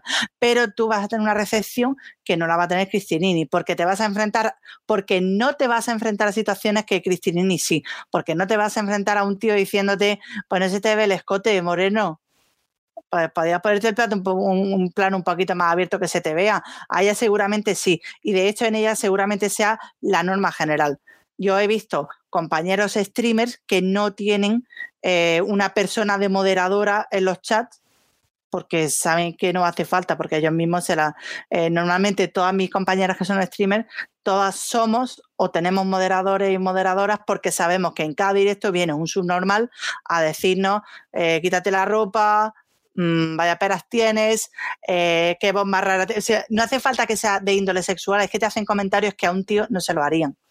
Simplemente, no hace falta que sea en plan qué buena estás o qué gorda estás o qué tal. Simplemente recibes comentarios que, a un tío no le harían. Y sobre esto también habla, pues no sé si era Laura Lacarra, pero mm, eh, eh, del síndrome del impostor, ¿no? Eh, es razonablemente mayor el número de mujeres que sufrimos del síndrome del impostor que el que sufren los hombres, ¿no?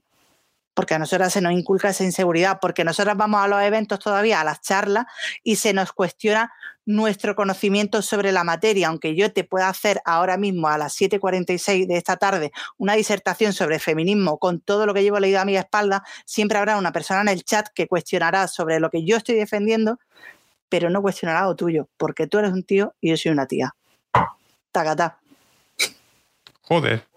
Mm, es que claro, no, te puedo rebatir porque no, no, estoy puesto en, el tema. Mm, ya te digo, no sé. Mm, para mí, ya te digo, como, como eso siempre veo que sí es verdad que, como tú dices, oye, eh, se ha. La educación creo que ha jugado mucho en contra de la mujer. Creo que en la mayoría de los casos eso se está solucionando, creo. También porque la propia mujer más feminista cuando tiene hijos, cuando tiene hijas e hijos también lo educa de otra manera. Eh, que no como antes, que, lo que tú dices, oye, lo que se regalará una cocinita, un carrito con un bebé, un, eh, está encasillando de alguna manera. Y no sé. Mm, no sé, ya digo, eh, pero creo que está cambiando mucho. Y el tema de. y también creo y seguramente hablo desde el desconocimiento, es que eh, no hay más mujeres, por ejemplo, en la industria de los videojuegos y desde el absoluto desconocimiento porque no han querido. A día de hoy creo que, que creo desde el desconocimiento que tienen la misma, las mismas oportunidades. Creo, ¿eh? ¿O no es así? No, joder, ¿por qué? No, no, Nada, sí, nada, sí. Bueno, tampoco soy yo ninguna experta, ¿sabes? O sea, que yo llevo aprendiendo de estos 5 o 6 años solamente, pero eh, las situaciones que, que vive en un estudio de videojuegos, pues em, son muy complicadas, son muy complicadas. O sea, yo he, visto cosas que me han hecho a mí que no se han hecho a mis compañeros varones, por ejemplo, o expectativas. Antes mencionaba una cosa que me, me resulta súper interesante cuando decía esto de eh, los estereotipos de género, ¿no? Por ponerlo así. Si te pinto cuatro regalos, este tipo de muñeco, tal, esto va avanzando. Lo que pasa es que hay, fases en las que es muy obvio, ¿no? Es súper obvio este, este tipo de ilustraciones, ¿no? De el bebé para los cuidados, la ropa para la estética, la belleza para no sé qué. Pero hay, hay otra serie de matices que no se aprecian a simple vista, ¿no? No, se aprecian. Yo lo digo eh, desde mi punto de vista, bueno, mi experiencia fue que yo mm, no creía para nada en esto, o sea, para mí todo esto era una milonga que había montada porque, bueno, porque supongo que las tías no saben hacer las cosas bien y tienen, tienen que llamar la atención de alguna manera para que se tenga en cuenta su trabajo, ¿no? Y todo el tema del cupo del 50% hombres, 50%, mujeres, 50 mujeres, porque claro, son unas inútiles y cómo van a conseguir trabajo si, si, no, consiguen esto. yo, yo pensaba eso, ¿no? Y, un día pues me enfrenté a una charla que está por ahí grabada, por cierto, si queréis buscarla, eh, en la que, bueno, pues yo asistía también junto con dos personas en una charla sobre marketing de videojuegos y entonces a mí me suele pasar que me llevan palmero, ¿vale? Me llevan a hablar de videojuegos con otra gente, o de videojuegos, de marketing de videojuegos, me llevan con palmero porque parece ser que no soy suficiente yo. ¿no? Mis compañeros dan las charlas solo en Game Poly, en, Game Dev Day, no sé qué, pero a mí me buscan palmeros porque se ve que me quedo corta, ¿no? se ve que no hablo suficiente. Entonces me llevan dos palmeros y estas dos personas pues eran dos señores que habían trabajado en juegos muy antológicos, muy antológicos, que yo los he jugado de chica, pero no eran de marketing. Ellos no eran de marketing, ellos se dedicaban al desarrollo. Entonces yo, pues de primera nunca entendí por qué en una charla de marketing me llevan a mí de marketing y a dos desarrolladores, porque a mí no me ha pasado. A mí no me ha pasado que me lleven a un evento de, literatura de ciencia ficción y me dejen a mí estar ahí en la mesa redonda porque he escrito un libro de ensayo. Pero pones a dos personas que no se dedican a mi negocio, lo pones aquí a charla. Bueno, pues yo ahí dije, pues ya está. Yo entraba de manera online, estaba por Skype y estaba en una sala de conferencias, ¿no? En, físico. Entonces lo hacían, yo veía lo que hacían, tal. Y ahí, bueno, pues la gente estaba comentando todo el rato. Yo lo escuchaba por el micrófono, ¿no? Escuchaba a la gente hablando, cuchicheando, todo eso. Yo estaba sola en mi casa, eh, tenía mi casquillo y no sé qué. Y entonces, pues a mí me hicieron silenciar mi micrófono bueno, pues ya se ve que respiro muy fuerte o algo. Y yo ahí con el tucutú, tucutú metido en la oreja, tal. Y además me dijeron que si yo quería intervenir, que yo levantara la mano. Mientras mis otros dos compañeros, pues hablaban cuando le salía el carajo. Y yo dije, bueno, pues normal, estoy aquí fuera para que no nos pisemos y tal. La cosa es que eh, yo tengo un grupo de desarrollo, estoy en varios grupos de desarrolladores, pero estaba en uno muy pequeñito, de gente aquí era nada de desarrollo y de videojuegos. Y esta gente, pues, el patrón de pensamiento es muy parecido al tuyo, ¿no? De, pues yo creo esto, esto, esto, que a mí me parece fenomenal. Yo creo que las conclusiones que yo he llegado, si yo he llegado, vamos a llegar todos más tarde o más temprano. Pero creo que es, eh, creo que es la manera natural de llegar a las cosas, ¿no? No por una convicción a lo mejor férrea de nacimiento, sino porque te vas dando cuenta de cosas, ¿no? Y a mí me saltaron las alertas cuando esta gente que estaba viendo la conferencia en directo me dijeron, ¿te das cuenta que te están haciendo porque eres una mujer? Y yo dije, no, no es porque soy una mujer, es porque estoy online. Y me dijeron, no, porque hay otros eventos que lo han hecho igual y a ninguno de los tíos le han pedido ni que silencie el micrófono, incluso teniendo a los hijos correteando por ahí molestando, ni le han pedido que levanten la mano para pedir la voz. Te lo están haciendo a ti porque te están ninguneando. Y ahí dije, Vale, voy a poner en tela de juicio todo lo que pensaba al respecto de este tema hasta este momento y voy a plantearme que esto sea verdad. Me parece un poco una situación excepcional como para pasar del bando de creo que el feminismo es una mierda y no, sé por qué existe, a pasar a, eh, joder, a lo mejor el feminismo lo que intenta ayudarnos a, a todos, todas y todes. Bueno, voy a dejar esto un poco así entre algodones, pero es que ahora que lo recuerdo, estuve también en otro evento en el que todos mis compañeros eran ponentes chicos, nadie le hizo ninguna pregunta al terminar la charla, pese a que algunos de ellos metieron tremendos cagados de información. Coño, a mí me tuve media hora preguntándome que de dónde había sacado esos datos, que en qué me basaba, qué videojuego había hecho. Voy a buscar esto. ¿Qué pasa cuando te empiezan a preguntar? Ah, pero si estoy un montón de cosas escritas. Ah, pero es que llevamos así años. Ah, que este es el patrón, que se nos cuestiona, se nos hace preguntas, que si en los eventos se nos busca y que además se nos hacen comentarios sobre nuestra estética. A mí no se me ocurrió en la vida ir a un evento y a decirle a un compañero que está dando una charla, decir, joder, además qué guapo eres para dedicarte a videojuegos. Me hubieran hecho así de veces. Como. Pero es lo que te digo, que yo creo que alguna gente no ha evolucionado, no ha terminado de evolucionar todavía, porque no me parece claro, normal. Los que, los que no entienden el feminismo, si yo lo si yo es que estoy contigo a full con eso, claro que no han evolucionado, porque se han quedado estancados en el de a mí me parece que no. Claro, a mí me parece que no. Cuando tú eres una tía, digo, pues mira, pues claro, pues si, no te ha pasado nunca, pues quién soy para rebatirte. O sea, yo hablo de la experiencia, hablo desde lo que otras personas han escrito durante siglos, pero es que, que me lo diga un tío que no sabe lo que es ir con la llave aquí enganchada por las noches cuando vuelves a tu casa por si... Sí, bueno, ahí... Mm. Quiero decir que no, está tan desconectado, aunque parezca una bellacada, ¿no? Eh, el mezclar las dos cosas, al final todo esto está conectado y, y aquello barro es todo, ¿no? Entonces, eh, al final hay una conexión en todo esto, hay una conexión educacional en la que a nosotras no se nos inculca que podamos ser, pues yo que sé, física cuántica. No se nos inculca eso porque, bueno, porque la cocinita, porque te tienes que valer tú misma, tú Ya, pero a mi hermano no le estás diciendo que tiene que barrer la cocina todos los días. Y, no es solo lo que le inculcas a mi hermano, a mi primo, a mi sobrino, es lo que yo veo en casa.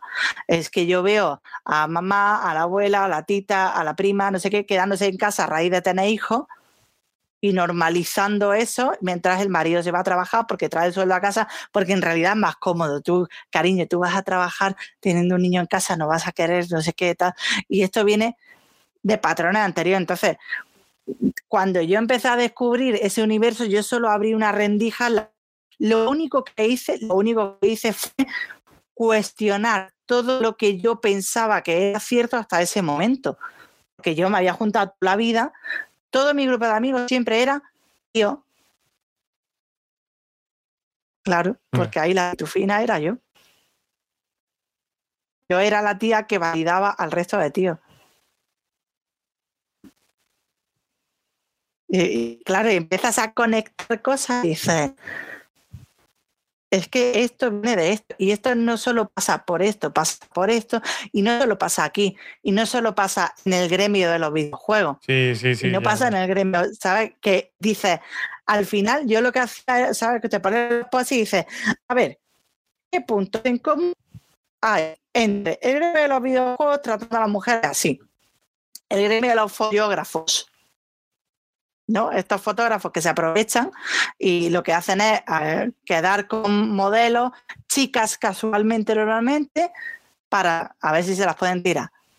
¿Qué hay en común con los tíos que por la noche mm, pues se te arriman? Yo me acuerdo cuando ganamos el mundial, pues salimos de fiesta, yo salí con una amiga y, nos fuimos a ver la repetición del partido lo celebramos como si hubiéramos ganado otra vez y ya cada una se vuelve para casa. Y yo iba con una camiseta de, de, Silva, que era mi jugador favorito, y a mí se me tiró un tío a tocarme las tetas a las 3 de la mañana al lado de mi casa. Y es como, es que esto no le pasa a un tío, pero es que eso no está aislado. Es que no es, ah, bueno, es que ha pasado esto, pero es que ha pasado esto, pero es que ha pasado lo de Blizzard, que se ha destapado una trama ahí con un suicidio de por medio de una chica por acoso sexual y demás. Me a día de hoy, seguramente hace seis años no me hubiera costado, pero a día de hoy eh, me cuesta separar esos hechos, me cuesta muchísimo. Es como, mm, bueno, es que eh, la cocina ha ardido. La cocina ardido, habrá pasado algo, habrá habido un chispazo. No, si lo único que había aceite hirviendo y al echarle agua, pues ha ardido, pero porque yo no sé por qué ardió la cocina. Pues, me lo está diciendo. Lo que hablábamos de los virales, ¿no? Es que se ha hecho viral pues habrá hecho viral por algo, no, no, no, ha podido aparecer de la nada este viral. Pues al final lo que te lleva es a eso. Luego ya en otro momento debatimos sobre radicalidad de radicalizaciones, eh, mm, transinclusismo, transexclusismo y tal, que eso ya es otra movida muy tocha, eh, la cultura queer, el LGTBIQ, el no sé qué, eso ya es otra movida muy tocha, pero como punto de partida, siquiera, aunque sea para volver al mismo sitio, siquiera yo recomiendo cuestionar todo lo que pensabas hasta el día de hoy sobre este, este tema e imaginarte un escenario en el que estás en, en el otro lado, ¿no? En el otro lado. Esto lo puedes hacer con política también. Pues si eres de derecha, eh, imagina ser de izquierda un día, ¿no? Y viceversa.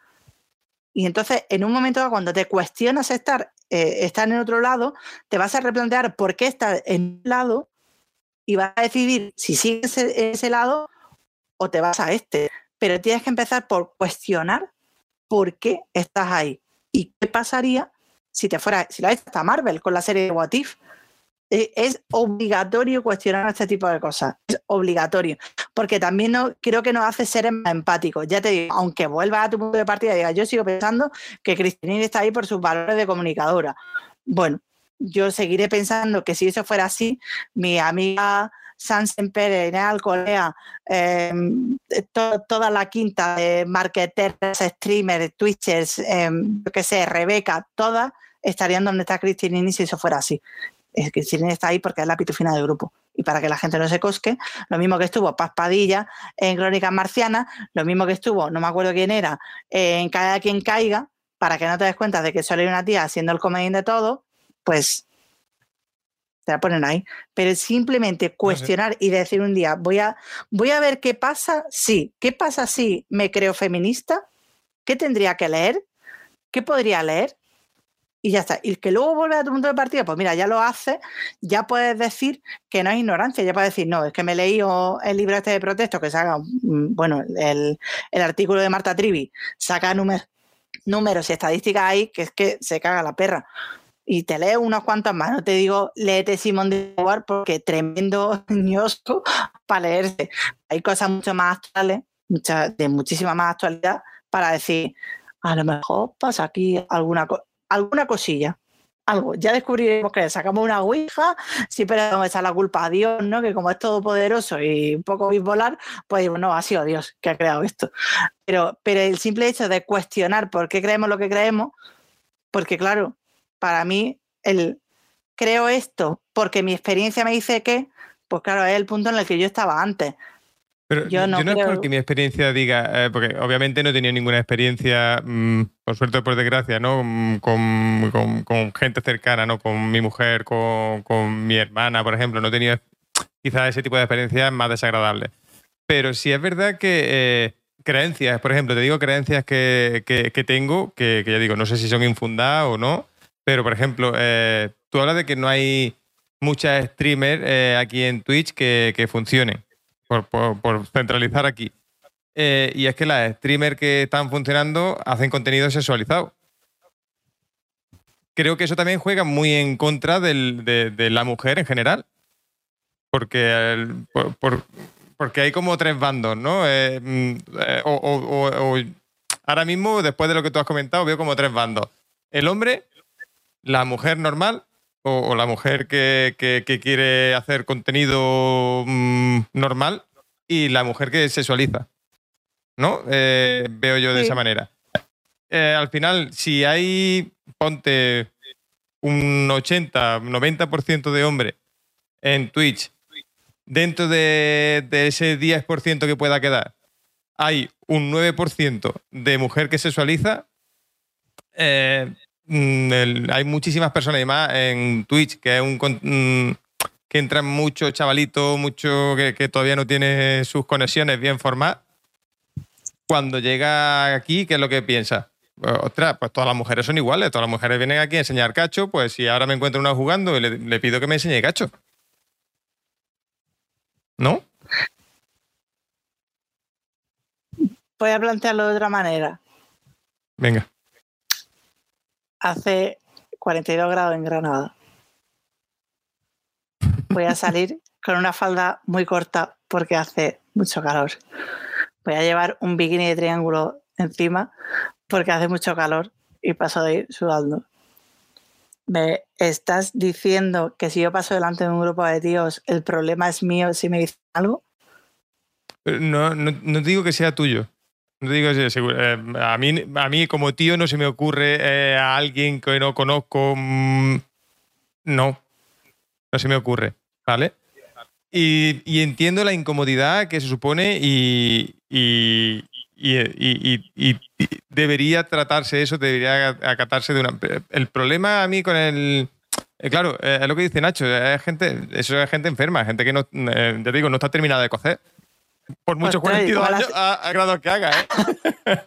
Pero la, cosa es que el foco, mira, otra de las cosas del de, feminismo yo creo que tiene como una especie de decálogo, pero hay una serie de pautas, ¿no? Otra de estas pautas es que el foco siempre se pone en lo que hacemos nosotras, ¿no? No es, eh, no es que, o sea, yo puedo salir en pelota en mi stream y en mi jacuzzi invisible que lo digo, pero mi jacuzzi invisible no funcionaría si, si no hubiera tíos viéndolo. Sí, claro. Es decir, que a lo mejor, esto es como lo de la prostitución, ¿no? Eh, el, problema de la prostitución es de ellas que venden su cuerpo y por eso hay prostitución, o el problema es porque hay un número de población que consume prostitución. Pero al final, eh, eso no te lo compro, María, creo, ¿eh? eh con todo mi respeto. Pero entonces, ¿el malo que es el camello o el drogadicto? El malo es el sistema que perpetúa los estereotipos. Vale, pero... Eh, la, guerra de, la guerra del feminismo no es contra los tíos, ¿eh? También lo quiero dejar claro. Por lo menos a mí, de hecho, la parte que más me atrae del feminismo es precisamente la que defiende eh, los valores del hombre, no porque sea hombre, sino por igualarlo. Igualarlo no solo en responsabilidades, sino en incluso en, sentimientos, ¿no? En el que a mí eh, un tío pueda llorar, gritar y lo que sea, pues como se le permite a una tía. Y exactamente igual, ¿no? Y no tengan que estar aguantando las lágrimas en un entierro o no tengan que eh, decir, mira, yo no me pongo falda porque parezco mariquita. Es como, tío, si es que hace 40 grados, ponte una falda porque es que por lo menos que se te reflejen las pelotas porque es que hace mucho calor, ¿no? Y que no sufras con eso. Esa parte a mí es la que más me atrae. Lo que pasa es que eh, poner el foco en el provecho que nosotros intentamos sacar de que los tíos sean mongolos, pues es como que el problema no es mío, que el problema es de Twitch que ha puesto una categoría de hot sí, claro. El problema es de un sistema que compra a la mujer sexualizada porque las tías, si es que lo has dicho tú antes, al final las tías que hacen más pasta en stream son tías que utilizan su cuerpo. Otras, pues no le enseña a los chavales a comprar cuerpos de mujeres, no le enseña a hacerse paja con la Playboy, no enseña a los chavales a que el cuerpo de la mujer vale para todo, desde juzgarlo, observarlo, hasta utilizarlo, complementarlo, tenerlo de regalo. O sea, yo he querido tener postas de tío en mi cuarto y los he tenido, pero como no me han educado eso, pues, pues he tenido un póster de los Bastry Boys y el, el de 300 lo tenía guardado porque a mí me da vergüenza tener un póster de un cuerpo humano que no es el mío mm, en una habitación, ¿para qué? ¿Para qué quiero ver eso? Pero a, ellos se les enseña el cuerpo de la tía de Claudio Cifra, además que esto lo estábamos hablando esta mañana con un gabinete específico, y es como, no le enseñéis eso a los críos, porque al final el crío lo que piensa es que la mujer es suya y tiene derecho a hacer lo que sea. Y tengo derecho a pedirte que te destapes porque te pago suscripciones. Como, bueno, si tú pagas suscripciones y yo me quiero aprovechar de eso, vale. Pero eso tampoco es feminismo, ¿entiendes? Eso tampoco es feminismo. porque yo sé que no es feminismo, pero yo, por ejemplo, el, eh, claro, el, feminismo es que eh, volvemos a, hay como dos, mm, por lo menos, ¿no? Lo que yo veo desde fuera, digamos, es que hay ido como dos, eh, vertientes. El, como el muy radical y luego uno más normal. Que, quizás lo comparto yo también. Por eso quizás el, pensamiento que yo tengo de debería, si no lo hay, muy mal. Debería haber la misma oportunidad, eh, mm, las mismas oportunidades eh, para el hombre que para la mujer, porque al final es el trabajo lo que prima. Si eh, tú eres capaz de hacer lo mismo que yo, ¿por qué no vas a poder estar ahí? O si lo haces mejor, mm, que te cojan a ti antes en un trabajo, o que te funcione mejor aquí en Twitch, o que lo que sea. Sí, sí, eso, está claro. Sí, sí, eso está, e, está clarísimo. Lo ideal es que haya igualdad de oportunidades y es lo que persigue, ¿no? Lo que perseguimos es, por una parte, vamos, yo por lo menos en mi activismo, que es hiperreducido, hiper, hiperreducido, es, por una parte, que haya igualdad de oportunidades, pero no, no hablo solo de hombres y mujeres, sino de personas racializadas o no binarias frente a personas cis, por ejemplo, hetero, que tenga las mismas oportunidades.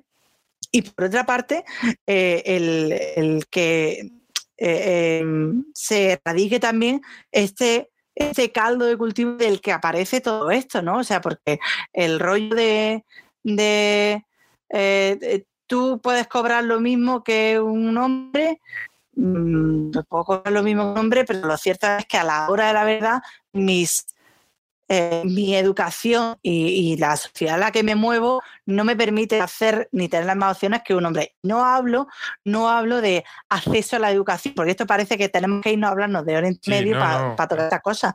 Yo he trabajado en un club deportivo de primera división y yo he estado allí pues conociendo las instalaciones donde iba a trabajar y tal, y, me han dicho, bueno, que aquí cobramos todos por igual, pero las mujeres no quieren hacer este trabajo.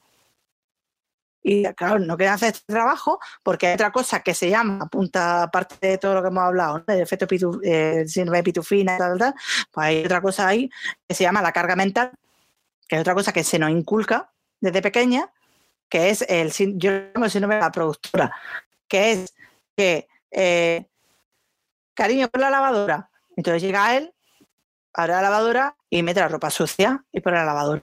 Estupendo, maravilloso. Cariño, ¿puedes sacar la ropa, por favor, y tenerla? Sí, saca la ropa y tiene la ropa.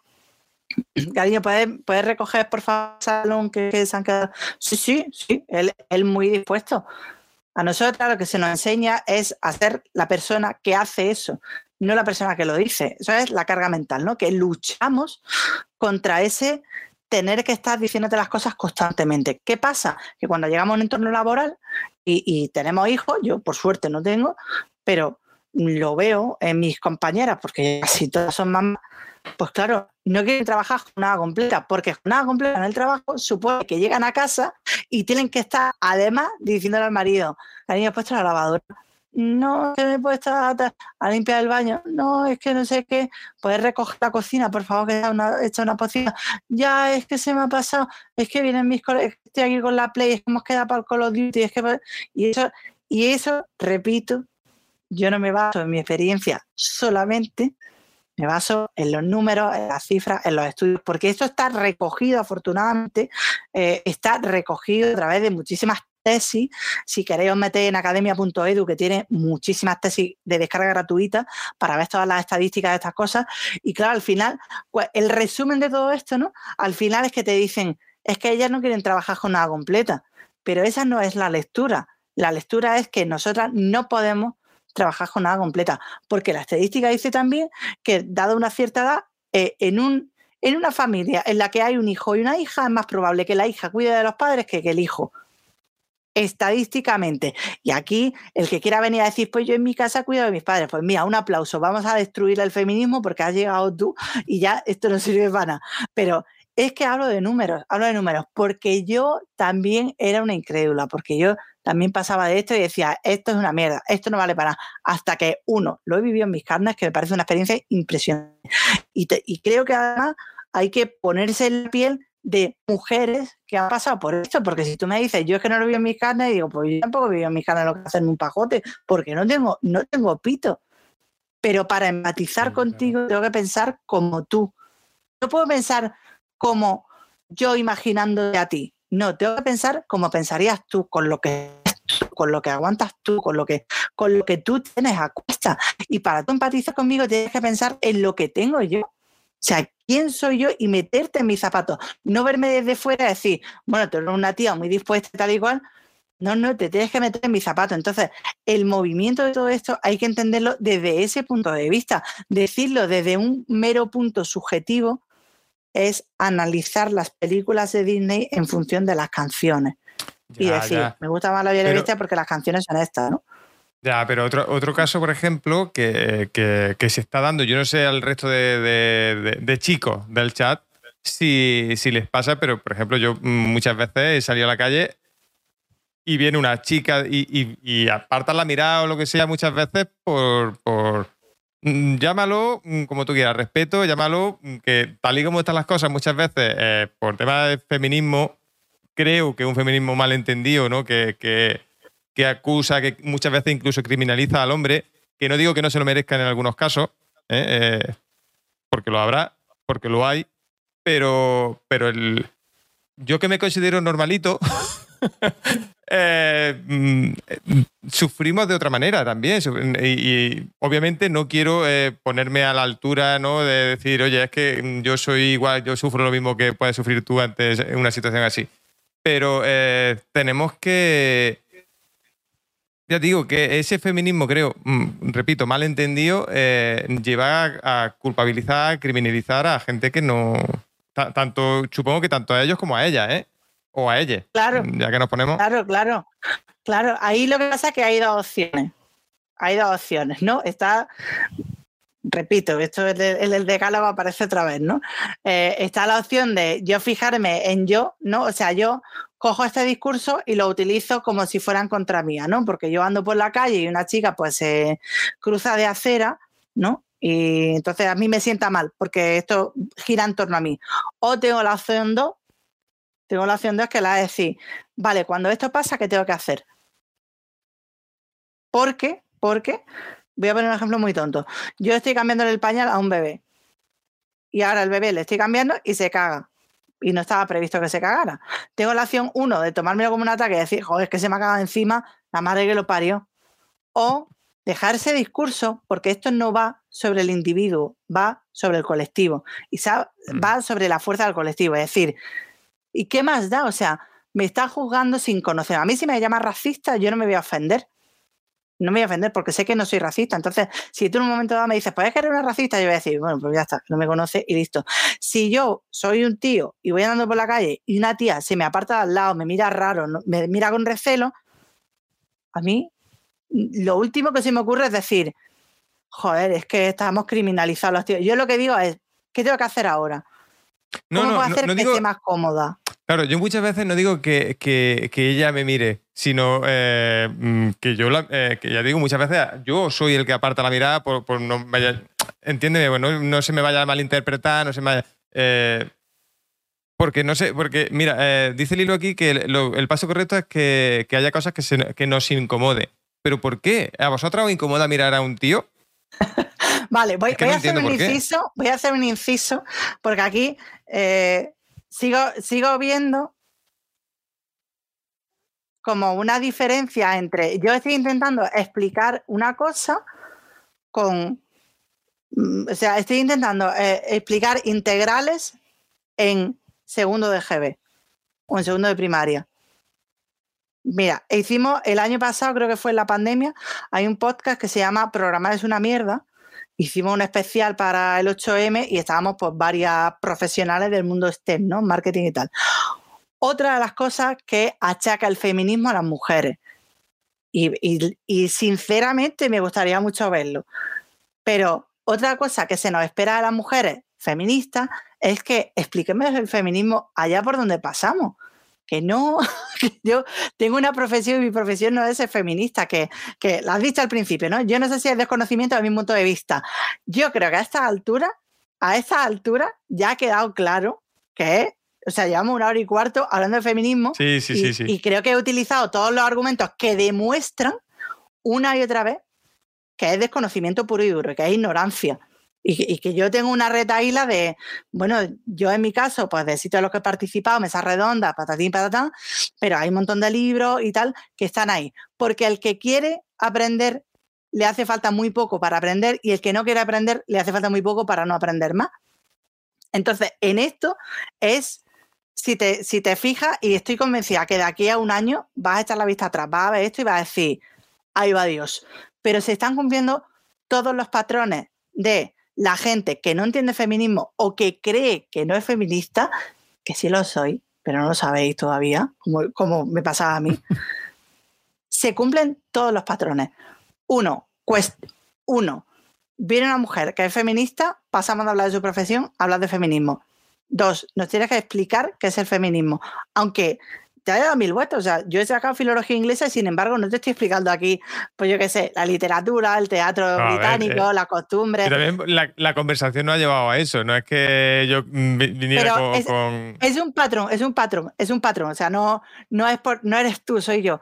Es un patrón que pasa cuando una persona que no comprende el feminismo y no ha aprendido de feminismo o cree que no encaja, cree que no encaja, que sí encaja, que todos los puntos para cagar, no conoce el tema Entonces cumple estos patrones.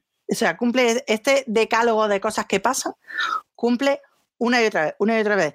Yo ya lo tengo manío porque llevo seis años con este tipo de, situaciones, con este tipo de comentarios en el chat, que a mí pues no se me ocurrirían.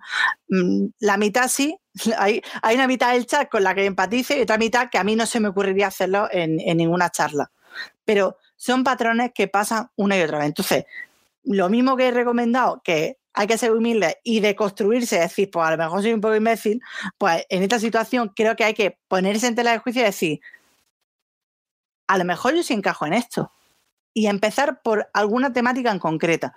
Alguna, alguna concreta, es decir, la de el techo de cristal, la de el síndrome de pitufina, la de la sexualización y cosificación, la de, em, eh, pues yo qué sé, la industria del audiovisual, cómo trata a las mujeres, por una de esas rendijas entrar. Y por, por una de esas rendijas empezar a aprender, ¿no? Si tú vas a aprender inglés, pues no te metes ahí 12 diccionarios de Collins o de Oxford, empiezas con una gramática muy básica, el verbo to be, los irregulares, y vas escalando. Pues esto es igual, ¿no? No puedes pretender conocer todo a lo que se extrapola el feminismo en un rato, en una tarde, y una persona que no es experta, que simplemente pues lleva seis años leyendo. Que a lo mejor me habla de cine y, sé más, ¿no? Y, y sobre todo porque hay que entender también que en el momento en el que hay una mujer implicada en un aspecto social, político y tal, ahí aparece el feminismo. A rebatir, cuestionar y tal. Me extraña que no haya salido, por supuesto, eh, porque es, el siguiente patrón, lo voy a desvelar ya para que nadie se moleste, pero tiene que salir el de los asesinatos, ¿no? De que los hombres también se matan, que no sé qué. No voy a entrar en este debate, porque para mí no hay debate. Y como en este caso yo sé más de este tema, pues me parece un poco absurdo, ¿no? Es como discutir, yo no discutiría leyes con un abogado porque tiene una carrera pues yo no discutiría de esto porque no entiendo de eso. Entonces, falta el tema este de los asesinatos y falta el de la custodia compartida. Que por cierto, yo estoy de acuerdo con que la custodia compartida no debe ser ni como está planteada ahora, ni por defecto a la mujer, por ejemplo, ¿no? Que, que, dentro del feminismo pues hay diferentes vertientes y diferentes perspectivas. Mm. Pero es cierto que se llega a conclusiones porque hay estos datos. Y hasta que lleguemos a eso, ¿no? Es como lo de la prostitución. Hasta que lleguemos a la abolición, de la prostitución, que tiene sobre todo un carácter cultural, social, político y educativo, hasta que lleguemos a la abolición de la prostitución, pues quizás tengamos que pasar por, por pasos previos, como es pues darle una seguridad social, convertirlo en un trabajo, patatín, para que por lo menos esas personas que, lo, que lo tienen que ejercer o, que se les obliga a ejercerlo, que estén de alguna manera protegidas. ¿Eso quiere decir que yo defienda la prostitución? Pues no, para nada, para nada, pero antes de la radicalidad de abolirlo, pues quiero volver eh, un poco mm, antes de eso, ¿no? Quiero, quiero ir un poco antes de eso. Eso no quiere decir ni que yo, mm, o sea, creo que el fin final pues será la abolición, pero como somos seres humanos y somos cíclicos, pues ya saldrá por otra cosa. A lo mejor pues, nos da por, por pintarnos la uña de, de colores neón y esa es la nueva prostitución del siglo XXII, pues no se sabe. Pero todo ese tipo de cosas vienen de cosas anteriores. Lo de que la custodia sea por defecto de la madre, pues imagino que hay un cerebro pensante que ha dicho, es que estadísticamente, pues como el hombre era el que trabajaba, la mujer normalmente los X años primeros de vida del niño se quedaba en casa, entonces se la damos por defecto a la mujer porque estará en casa cuidando de tal, tal. Habrá un quiero pensar que hay un razonamiento detrás, pero también quiero pensar que esas cosas tienen que cambiar porque ya la sociedad no está como estaba antes, ¿no? Entonces estas cosas ya hay que empezar, bueno, hay que empezar, nunca hemos dejado de hacerlo, pero creo que hay que cuestionar eh, todo esto otra vez y darle un repaso a las leyes que había, porque estamos soletísimas. Tened en cuenta que aquí el divorcio no llegó hasta el año 84, que eso es antes de ayer. Y es como, sí, sí. ¿No? Y que todavía la, iglesia no paga impuestos y cosas así que son como...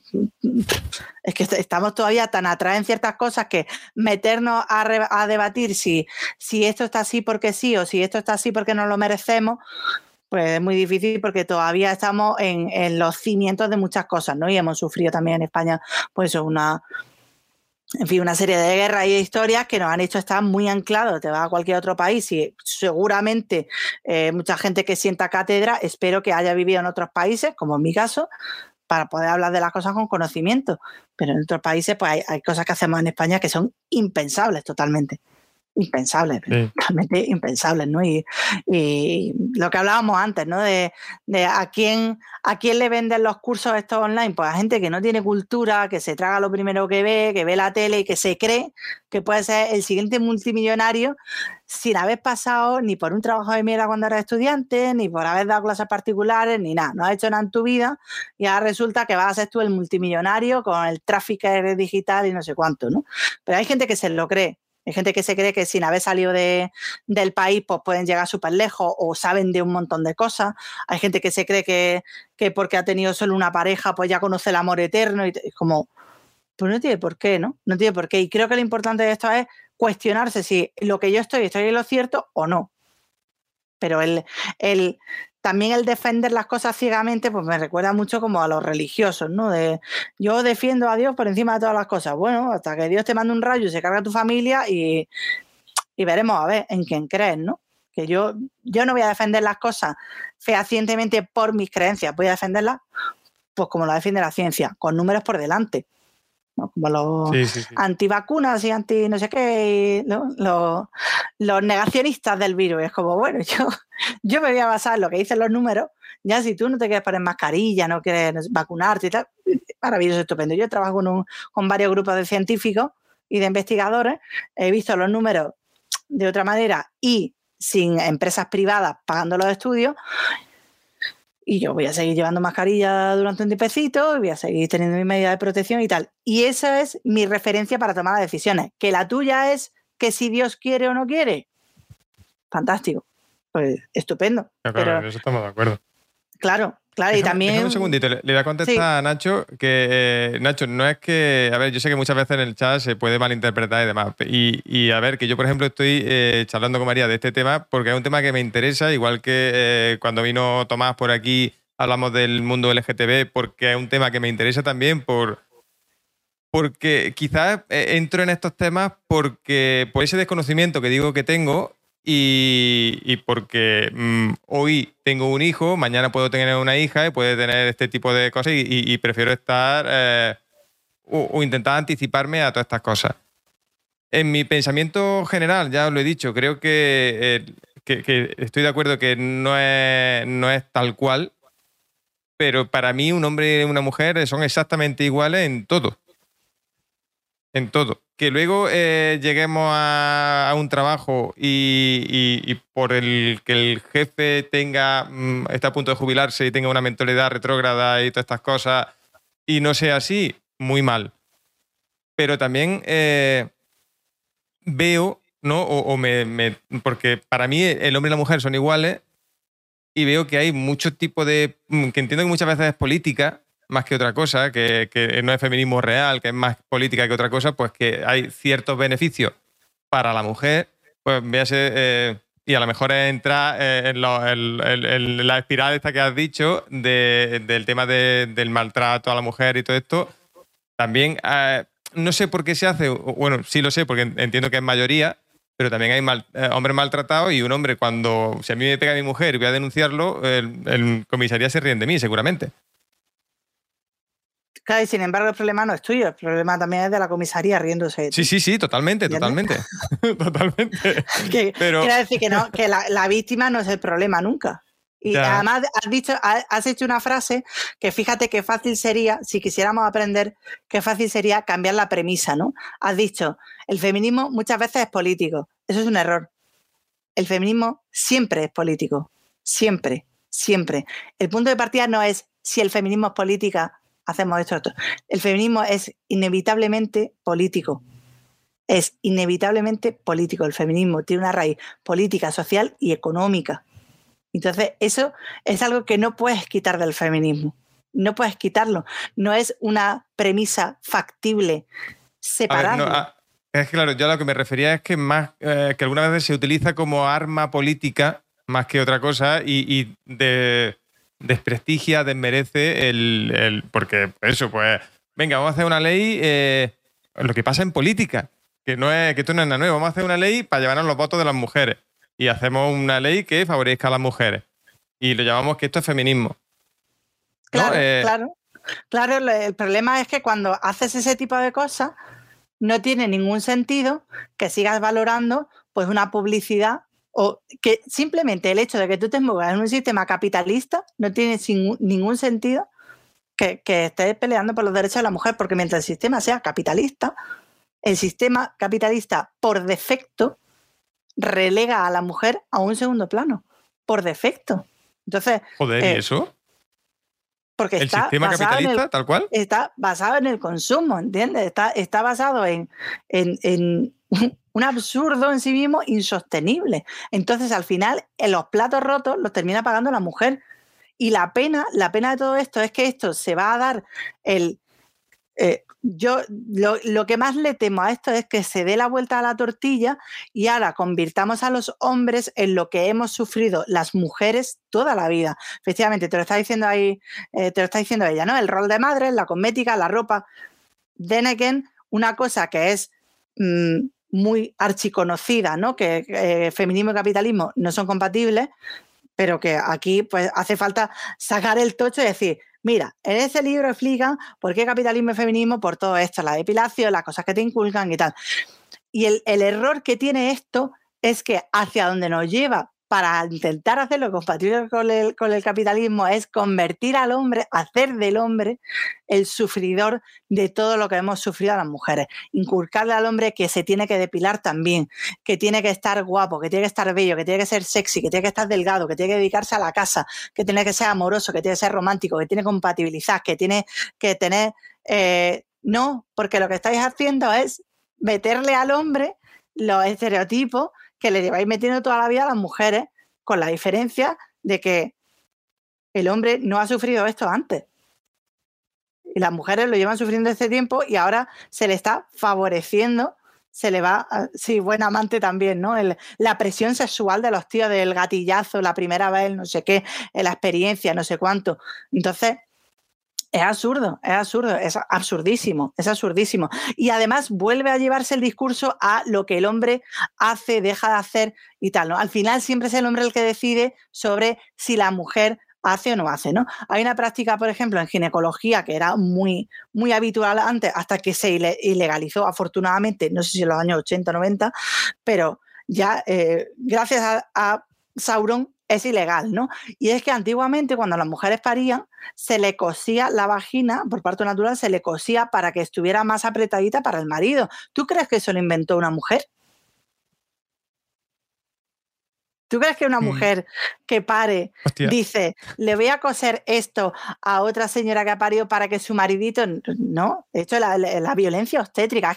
Es que, hay tantos temas que toca el feminismo, tantísimos temas. La violencia obstétrica, eh, esto, el abandono, el, el posparto, la presión de, amamantar. es que son tantas cosas que reducir el el feminismo es una mierda porque yo no hago, yo no digo o yo no tal, bueno, pues ya está, que yo también pensaba así, que me parece estupendo. Si, si al final el feminismo lo que busca es que todos podemos hacer lo que nos dé la gana, pero en el momento en el que tu forma de pensar o tu acto repercuten en otras personas que no tienen esos privilegios, pues pues eh, hay que cuestionarlo, hay que ponerlo en valor. Yo no puedo eh, tener, eh, no puedo pensar que todo, en una clase todos mis estudiantes son igual.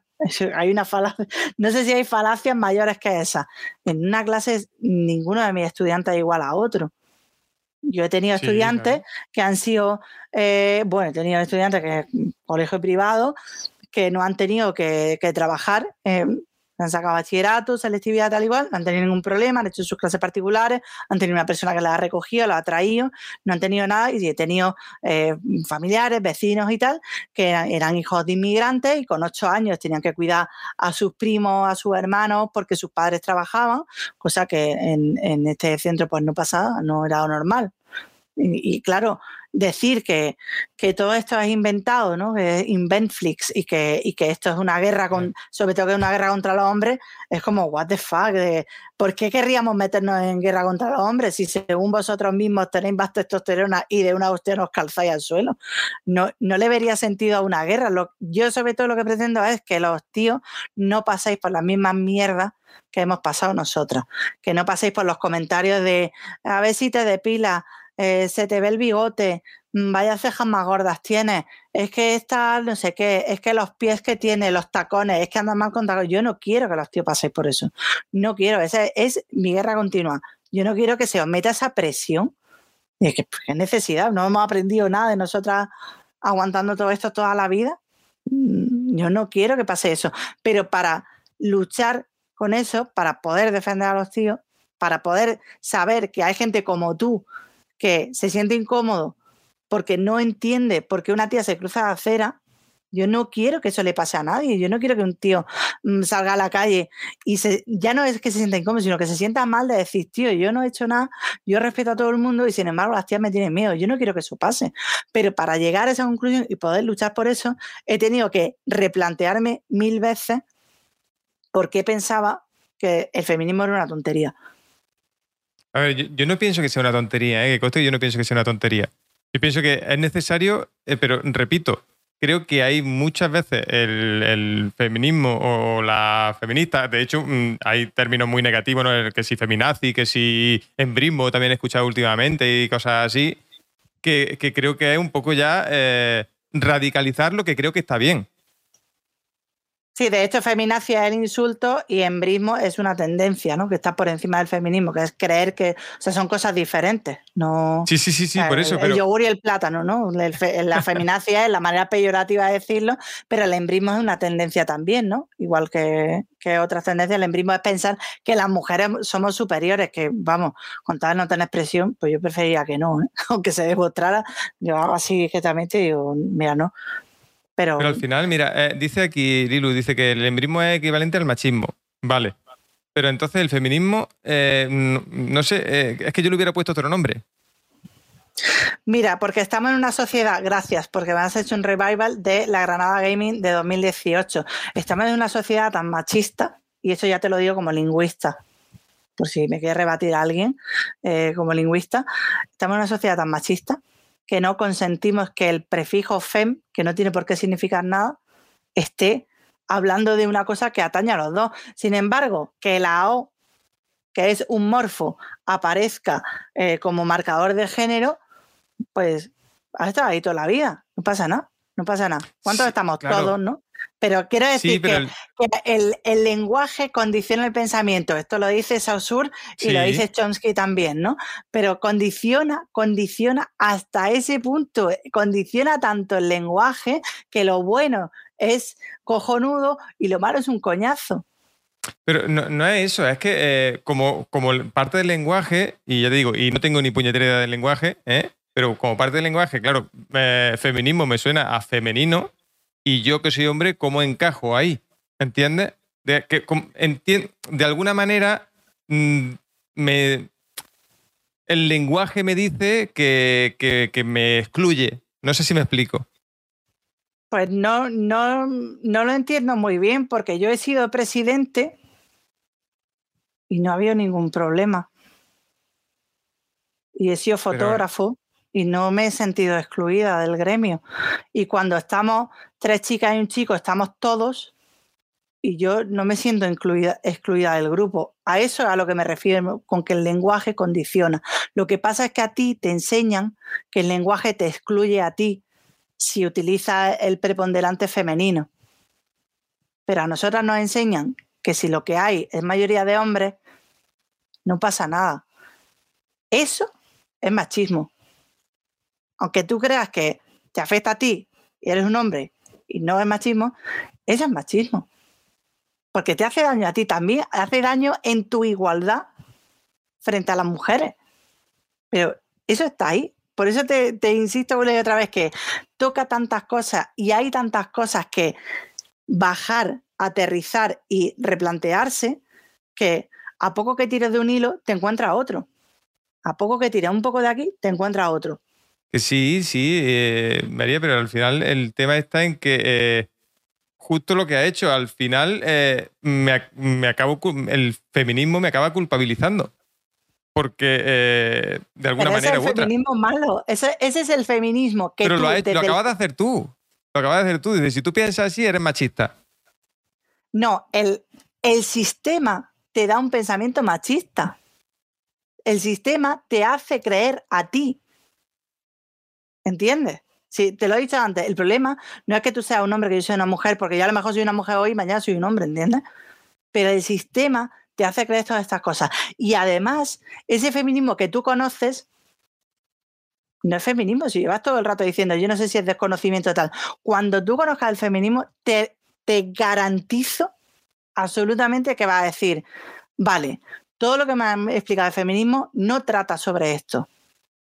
Trata sobre estas otras cosas. Porque todo lo que tú me estás poniendo aquí, yo te estoy diciendo, pero eso no es así. Eso lo hablas tú desde el desconocimiento que quieren hacerte creer que patatín patatán. Yo te digo que el feminismo del que hay versado, del que están los escritos, del que puedes recurrir una otra vez, no el que se habla de viva voz en los mítines. Este de aquí lo que dice es que tú y yo tenemos el mismo valor que tú y yo, pero que tenemos antecedentes diferentes y eso condiciona pues, que yo aparezca aquí así, que tú aparezcas hacia allá, que tú eh, puedas ir con una camiseta negra, yo no me permitiría ir con una camiseta negra porque está mal visto que una mujer vaya con una camiseta negra en un stream, ¿entiendes? ¿Y eso? Que venimos de un background, bueno, pues por, composición me oscurecería mucho y la luz haría que yo eh, parezca así como moribunda, entonces pues yo no me puedo permitir ir de negro, pero que seguramente es mucho más importante que yo aparezca bien en el streaming, porque nunca te han puesto un comentario de que, que, guapo, que feo eres en un stream. Eh, no. Pues qué suerte. Bueno, sí, me han dicho que vienen a verme por mi sonrisa y eso a mí me mola. Hombre, yo, yo también, pero, era obvio.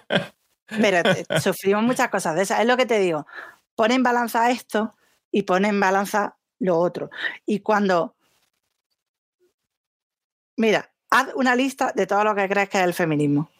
Y de cada cosa, yo te mando un artículo o te mando un libro o te mando una enciclopedia, o te mando lo que tú quieras, para que veas lo que dice el feminismo verdaderamente. O sea, es que me recuerda, es un poco como a los cristianos evangelizando, pero claro, cuando tú le rebates a un cristiano, tú no puedes rebatirle a un cristiano desde el yo creo que la Biblia dice. No, tú te tienes que leer la Biblia y te tienes que saber mejor que el cristiano. Lo que no puede llegar al cristiano es decirle, ves que la Biblia Mm, no hay un versículo que dice que se levantó Lázaro y no sé qué, y te va a decir Cristiano, no, la Biblia lo que dice es que cuando Jesucristo fue y se levantó, había hecho no sé qué, no sé cuánto. Y además, patatín, patatán. Y esto venía, no sé qué. No, puedes entrar así un debate, no puedes. Tienes que leerte más que el cristiano. Y ahí es donde puedes decirle, pues es que esto también lo decía el judaísmo, y esto también lo decía en las religiones animistas, mm. y esto también lo dicen los egipcios, y con esto te demuestro que tu Dios no existe, que es un Dios que se ha ido reciclando una y otra vez la historia hasta Harry Potter. Pero es la misma, es la figura simbólica. Esto lo, describe de alguna manera Carl Jung. Mm. ¿Vale? Pero tú no, no puedes entrar y decir, pues es que me suena que tal, es que dicen que eh, la, tal, las leyes de mm, venme con datos y venme con tal. Lo que pasa que yo eh, ante eso también creo que hay que ir preparados, ¿no? O sea, hay que ir preparados si vamos a debatir de esto, pues ya un poco tarde. No, no, oye, yo no he sido entrar en debate. No, mi intención no era, eh, no, era, entrar en debate y, por favor que no, no, se me malinterprete. Yo, como he dicho antes. No, pero el, eh, chat se ha sentido incómodo y yo lo siento mucho, pero yo ya me he tragado muchos años de tener que callarme mis ideas porque las mujeres calladicas estamos mejor y otras vainas varias y no venimos aquí a hablar de porque voy a parecer muy seria y tal. pues no, yo lo lo siento mucho si el chat se ha sentido incómodo y, otros comentarios que leí ahí bastante desagradables, por cierto, como han podido resultar los míos. Pero parece que al final, cuando alguien discrepa contigo, nada vale. Si, si, si, presentas experiencia no vale, si presentas datos no vale porque es que tergiversa, que manda cojones. Eh, bueno, a gente que nos dedicamos a comunicación y a corrección de texto ortotipográfica en inglés, en español, variados libros a la espalda, que se hable de tergiversación con los datos, pues manda, bueno, lo, comentaré en Degranando Ciencia con, la gente del CSIC y demás, que ahora lo de comunicación tergiversamos los datos. Pero, pero es que, es que eh, hay un debate ahí que para mí no hay debate, porque, no sé, si vas a hablar de marketing con una persona que es bombero, pues yo, claro, el, bombero irá, yo lo que sé es de bombero. Y no vas a decirle, pero es que el fuego cuando la apagas, pero tú qué fuego has apagado. Pues pues no sé, pero un vecino se le dijo, háblame de mis cosas, pero háblame, háblame con los mismos datos. Pero si yo no puedo defender mi argumento, ni con datos porque no valen, ni con mi experiencia porque no valen, ni con la de millones de mujeres en el mundo, que son las que leo, que son las que veo, son las que reivindican, pues, ¿qué hago? Me quedo callada y digo, pues es verdad, el feminismo no, no, no, no, a ver, eh, a ver, que, al final se nos va a ir de las manos esto. a ver, eh, y, espero de verdad, María, que no te hayas sentido incómoda eh, hablando de este tema. Bueno, si te he preguntado, de verdad ha sido por, por, interés, por, porque realmente me interesa el tema, porque sé que tengo muchísimo desconocimiento y a lo mejor soy yo el que no tenía que haber entrado por, por ese desconocimiento. pero ya te digo, si me, interesa el tema, por, por eso. Y, y, en el chat, pues creo que. Mm, joder, que es mm, de bien, yo siempre lo que, lo que eh, intento aprender, lo que vengo a traerlo aquí. Y si en este caso, pues a mí me interesa, espero que en el chat te interese también. Y repito, muchas veces hay, hay mm, tanto comentarios ¿no? de un lado y de otro que, nos puede, en el chat, pues muchas veces no, se, no, no, no nos podemos comunicar a través de texto o de mensajes cortitos, no nos podemos comunicar como eso y, mm, discúlpame si te has sentido ofendida en algún momento. Pero, pero ya te digo, eh, y por mi parte, te lo digo en serio, te lo digo de verdad con, la mano en el corazón, que en ningún momento eh, he querido que te sintieras incómoda, simplemente ha sido pues intentar entender, aprender de esto y yo digo, oye, pues ha salido el tema que me interesa y, y espero de verdad que no hayas notado que, mi intención ha sido, haya sido eh, el conflicto, sino el aprendizaje ¿eh? en tu momento. No, yo no detesto conflictos, pero muchas veces me, me cuesta alcanzar el punto. Es decir, yo soy una persona que tiene mucha aguanta en general y entonces para no hacerme daño lo que hago es ponerme topes.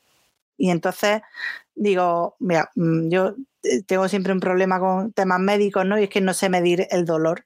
Entonces a veces aguanto tanto que casi ya me muero dos veces. Entonces lo que hago es ponerme... me, pongo, me pongo un umbral artificial, ¿vale? En el que digo, bueno, pues si no puedo respirar, ya me veo urgencia, ¿vale? Parece una tontería, pero es que una vez casi no llego, ¿no? Y entonces hago eso. Y, claro, ante todo este debate que hemos tenido, que yo creo que, bueno, pues ha estado bien. Te iba a comentar antes que estábamos entre bambalinas, ¿no? Que la última, la última entrevista, ¿no? Pero la anterior eh, la rechacé porque la persona con la que la hacía no la conocía de nada y me hizo sentir tremendamente incómoda.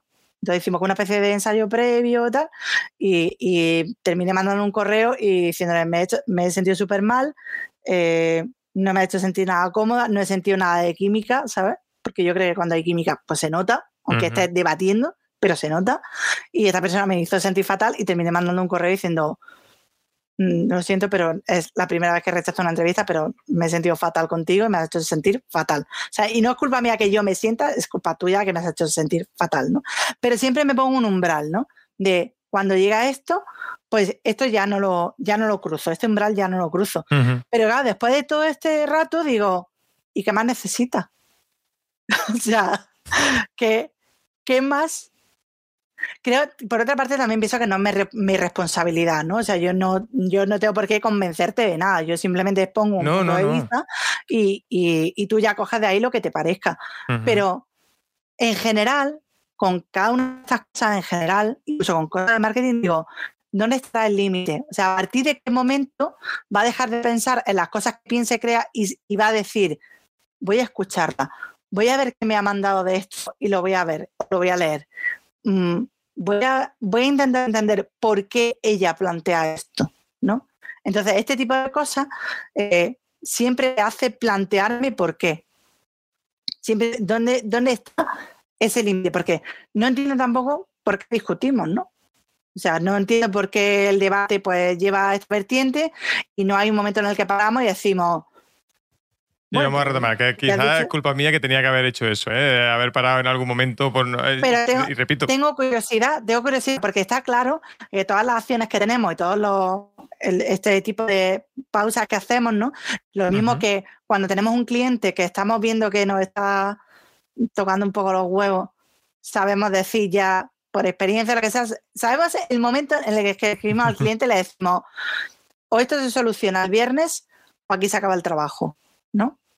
¿En, en qué punto de un debate en general dices, pues vale, eh, entiendo tu argumento, porque claro, en mi caso, por ejemplo, yo ya te he contado de primer momento que yo pensaba, además todo lo que ha ido diciendo era lo que yo pensaba hasta hace 5 o 6 años.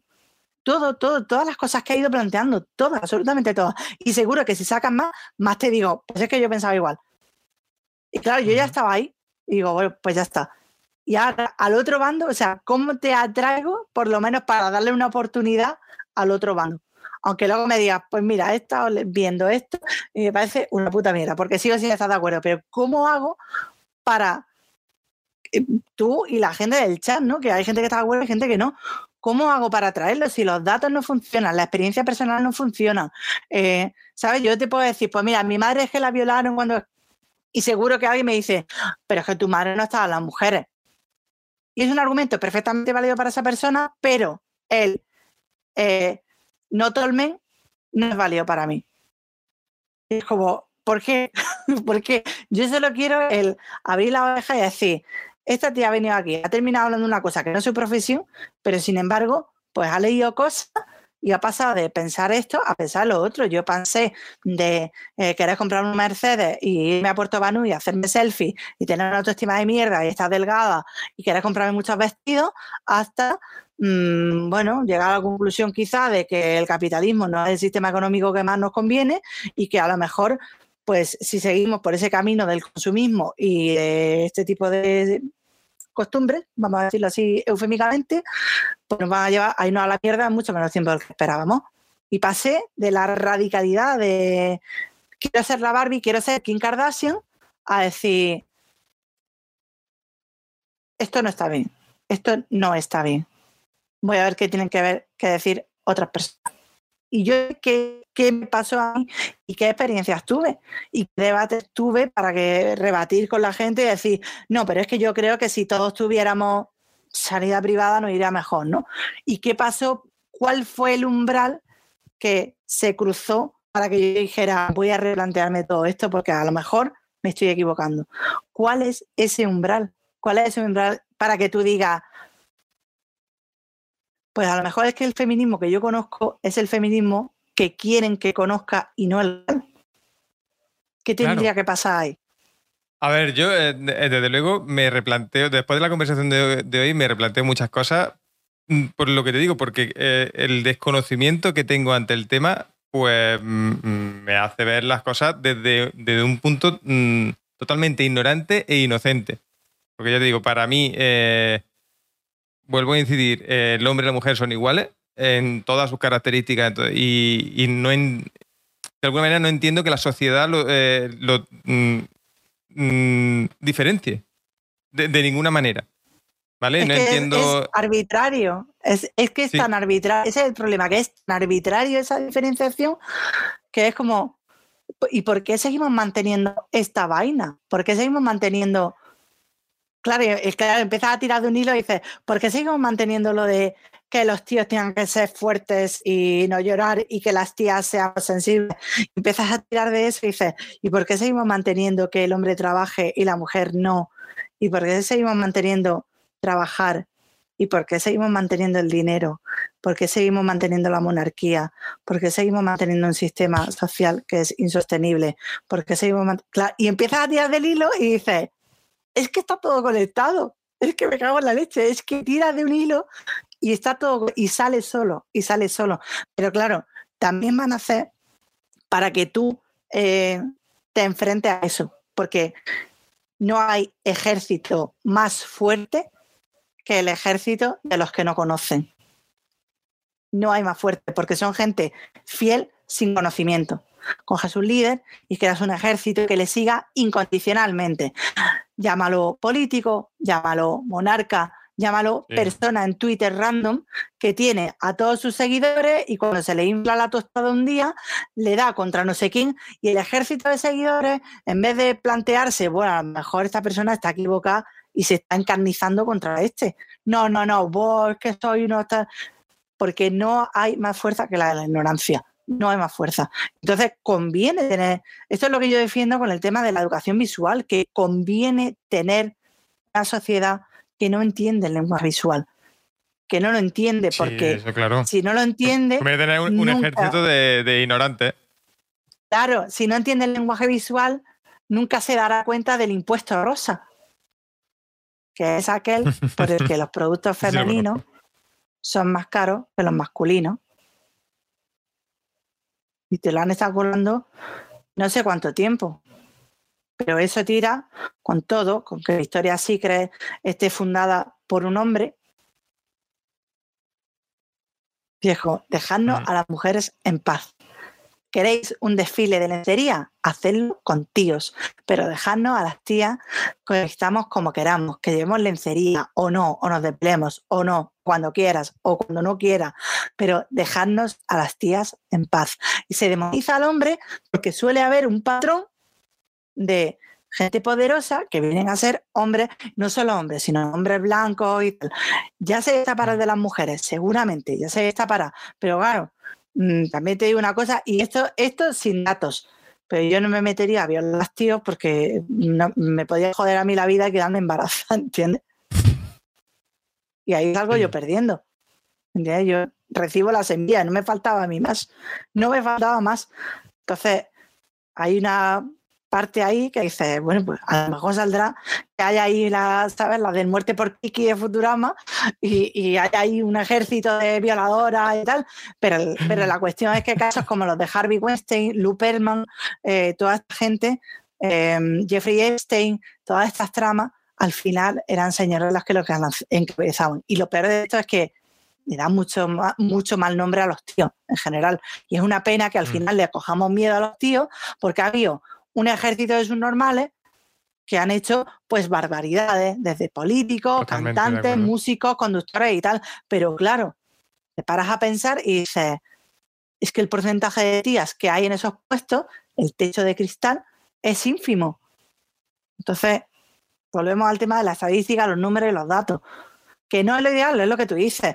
Yo también creo que los hombres y las mujeres no deberíamos tener distinciones. Es que de hecho la distinción de género me parece una gilipollez brutal. Mm. Porque además los temas de la estética, del maquillaje, del peinado, esto, esto ha existido en todas las culturas indistintamente entre hombres y mujeres. Y seguramente sea, como siempre, la raíz de todos los males, el concilio de Trento, que dirían que a los hombres no se pueden maquillar porque parecen patatín patatán, porque están ocultando no sé qué delito de la iglesia, que es otro clásico, y desde ahí viene la moda, ¿no? Como la de vestir de blanco en las bodas. Y eso es de 1840, ¿qué me estás contando? Son, tendencias tan recientes que nos las meten como si esto llevara toda la vida, pero no lleva toda la vida, ni ha estado así toda la vida, ni todo ha sido así y ahora hemos venido los jóvenes a cambiarlo.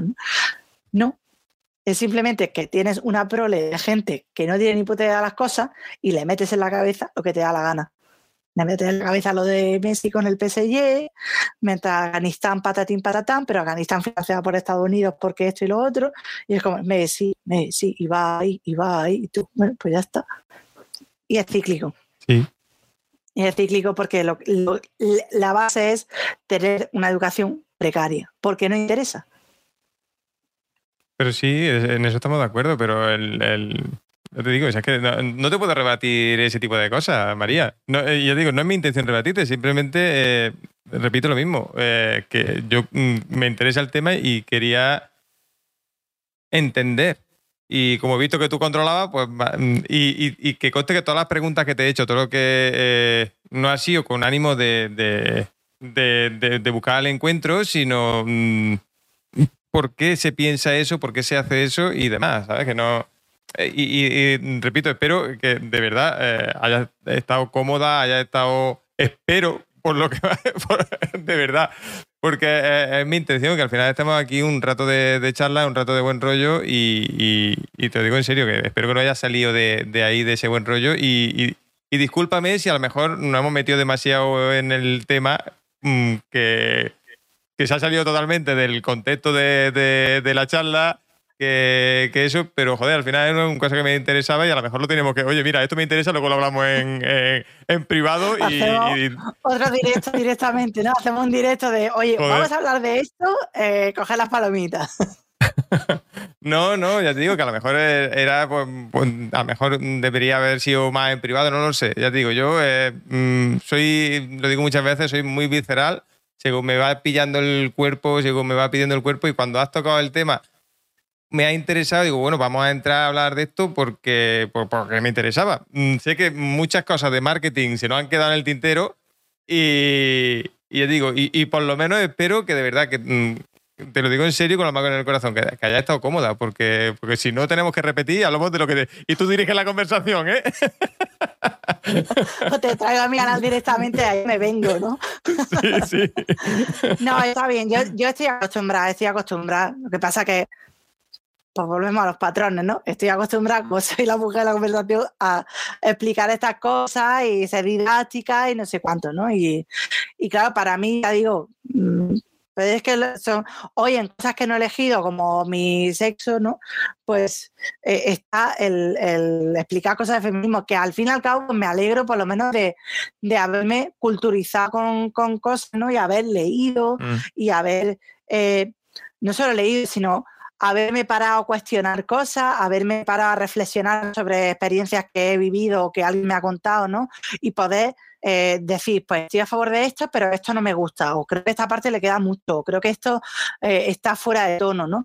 Eh, creo que he tenido eso, pero claro, creo que también en general tenemos que permitirnos el lujo de rebatir estas cosas en igualdad de condiciones para todo, para todo, ¿no? No sé, pues yo no me pongo a discutir con nadie de fútbol porque seguramente les pego una brea y se sientan mal.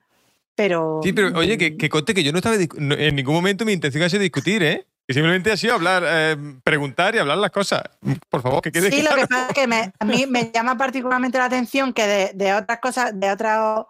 Eh, no sé, hemos hablado de. Hemos trocado otros temas, a lo mejor de la industria del videojuego, pues no ha saltado, ¿no? Esto es lo que dice Jung, ¿no? Que tenemos una serie como de, de fibrillas que nos toca la fibra sensible.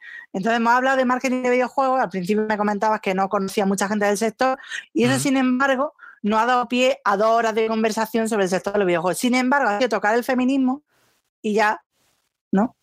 Todos los jungianos lo tienen caladísimo. Pero ya te, ya te digo, no, mm, ah, joder, no creo que haya sido. Simplemente me, ha interesado el tema. Igual que te digo, que, vino Tomás, que era que, también hablamos de marketing, que hablábamos de eso, y, él era presidente, eh, era y sigue siendo presidente de una eh, de una asociación que no recuerdo ahora mismo el nombre. Joder, es que no me acuerdo del nombre que era un presidente de una asociación de, una comunidad de LGTB y demás, y como también me interesaba el tema, pues acabamos hablando de eso.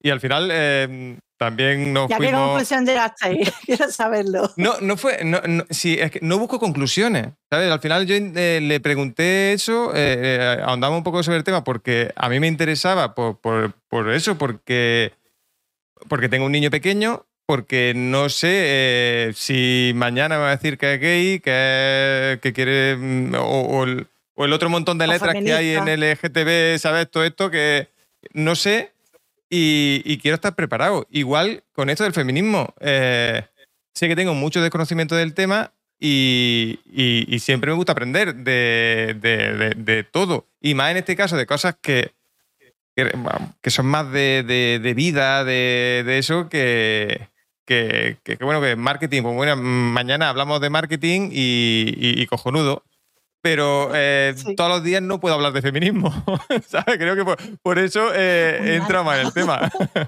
y, ya te digo, como salió el tema y demás, pues por eso he ahondado más de... Mm, y, a lo mejor te lo tenía que haber dicho antes, decir, oye, si no estás cómoda, paramos y, seguimos hablando de otra cosa. De verdad que eh, mi intención no ha sido en ningún momento ni, ni entrar en conflicto, ni, ni discutir. Eh, y espero que no, haya dado esa sensación. No he querido discutir en ningún momento porque, porque no puedo discutir. Eh, es que no, puedo discutir contigo, literalmente.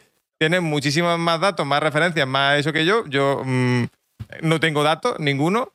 Eh, no tengo experiencia, no tengo. Entonces, no, no puedo. es imposible que, que entre a discutir contigo. Entonces, mi intención simplemente ha sido informarme y, y a la vez, pues, formar o, informar también a, la gente que hay aquí.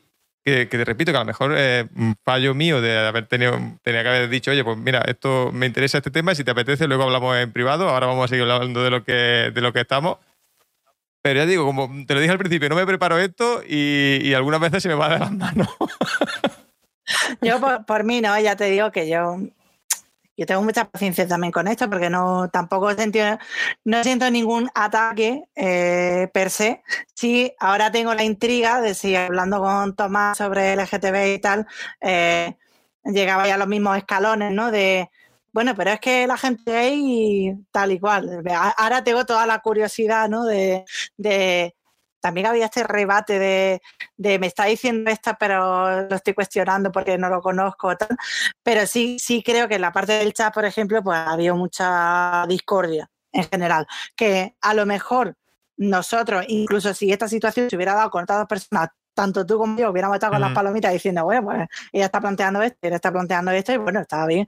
Pero sí creo que, que había una parte ahí, pues no sé si no sé si incómoda o algo, porque he, visto como una defensa ultranza de, de ideas y es como, bueno, tú defines lo que quieras. No, sé, a ver, yo a lo mejor no. Eh, Nacho es que siempre, siempre es un, punto, un poco el punto disonante, ¿no? Eh, que, creo que ha sido por algún comentario suyo. Eh, no es. Nacho cuestiona muchas cosas. Y, creo que en, este caso, y, te lo digo desde mi perspectiva, que no sé si, si Nacho opinará igual, y, es que eh, al final esos patrones que tú hablabas, ¿no? Creo que, en algún momento en ese discurso mm, eh, feminista y demás, mm, como yo te he dicho también, nos podemos sentir atacados. El, hombre nos podemos sentir atacados. Entonces, pues claro, eh, ante entra dentro de la lógica humana, oye, si me siento atacado me defiendo, ¿sabes? Creo, o entiendo que va por ahí. Sí, lo, lo, entiendo perfectamente, pero es, lo que te he dicho antes. Si tú me dices a mi racista, el que yo me sienta atacada, es decir, el ataque está ahí, pero el que yo me sienta atacada o no, pues depende también de lo que yo me conozca. O sea, tú me puedes decir racista a mí y decir, pues no. Entonces, si, si, yo hago un comentario de ese tipo, ¿no? De hombre blanco, fisetero, no sé cuánto, tal, e, este tipo de persona que estoy definiendo y tú en un momento dado no te identificas con ese tipo de persona, pues yo no entendería jamás que te sintieras violentado por ese comentario, ¿no? O sea, no lo entendería honestamente. Es decir, porque vale eh, generalizar una cosa, pero. Claro, pero ese es el problema, que muchas veces tú, eh, lo has dicho tú, eh, con ese tipo de, mm, de comentarios, sí, de, de eso. Bueno, Alfredo, de alguna manera se desmerece tanto el, por ejemplo, tanto el trabajo de Ibai, porque ha llegado así ahí por ser hombre, no por lo que hace, como el trabajo de Cristinini, por ejemplo, porque, mm, porque ya la encaja en el que es la pitufina. Eh, entonces, eh, si el hombre llega y, te digo de, verdad, no quiero entrar en conflicto, eh, simplemente digo mm, opinión y, lo que de alguna manera pues mm, podemos pensar los hombres, ¿no? Eh, si el hombre llega es porque es hombre y es ese estereotipo que le tiene que ir bien, y si la mujer lleva es porque el hombre la ha puesto ahí. Eh, eh, ya te digo, mm, entiendo que tiene su lógica, pero desde el desconocimiento, entonces, ¿cómo coño me gano yo de estar ahí? Con dinero, como todo. Yo no digo, por supuesto, no, he dicho que, que Ibai, está ahí porque sea mal profesional. Digo que Ibai lo tenía más fácil porque Ibai seguramente, pues no.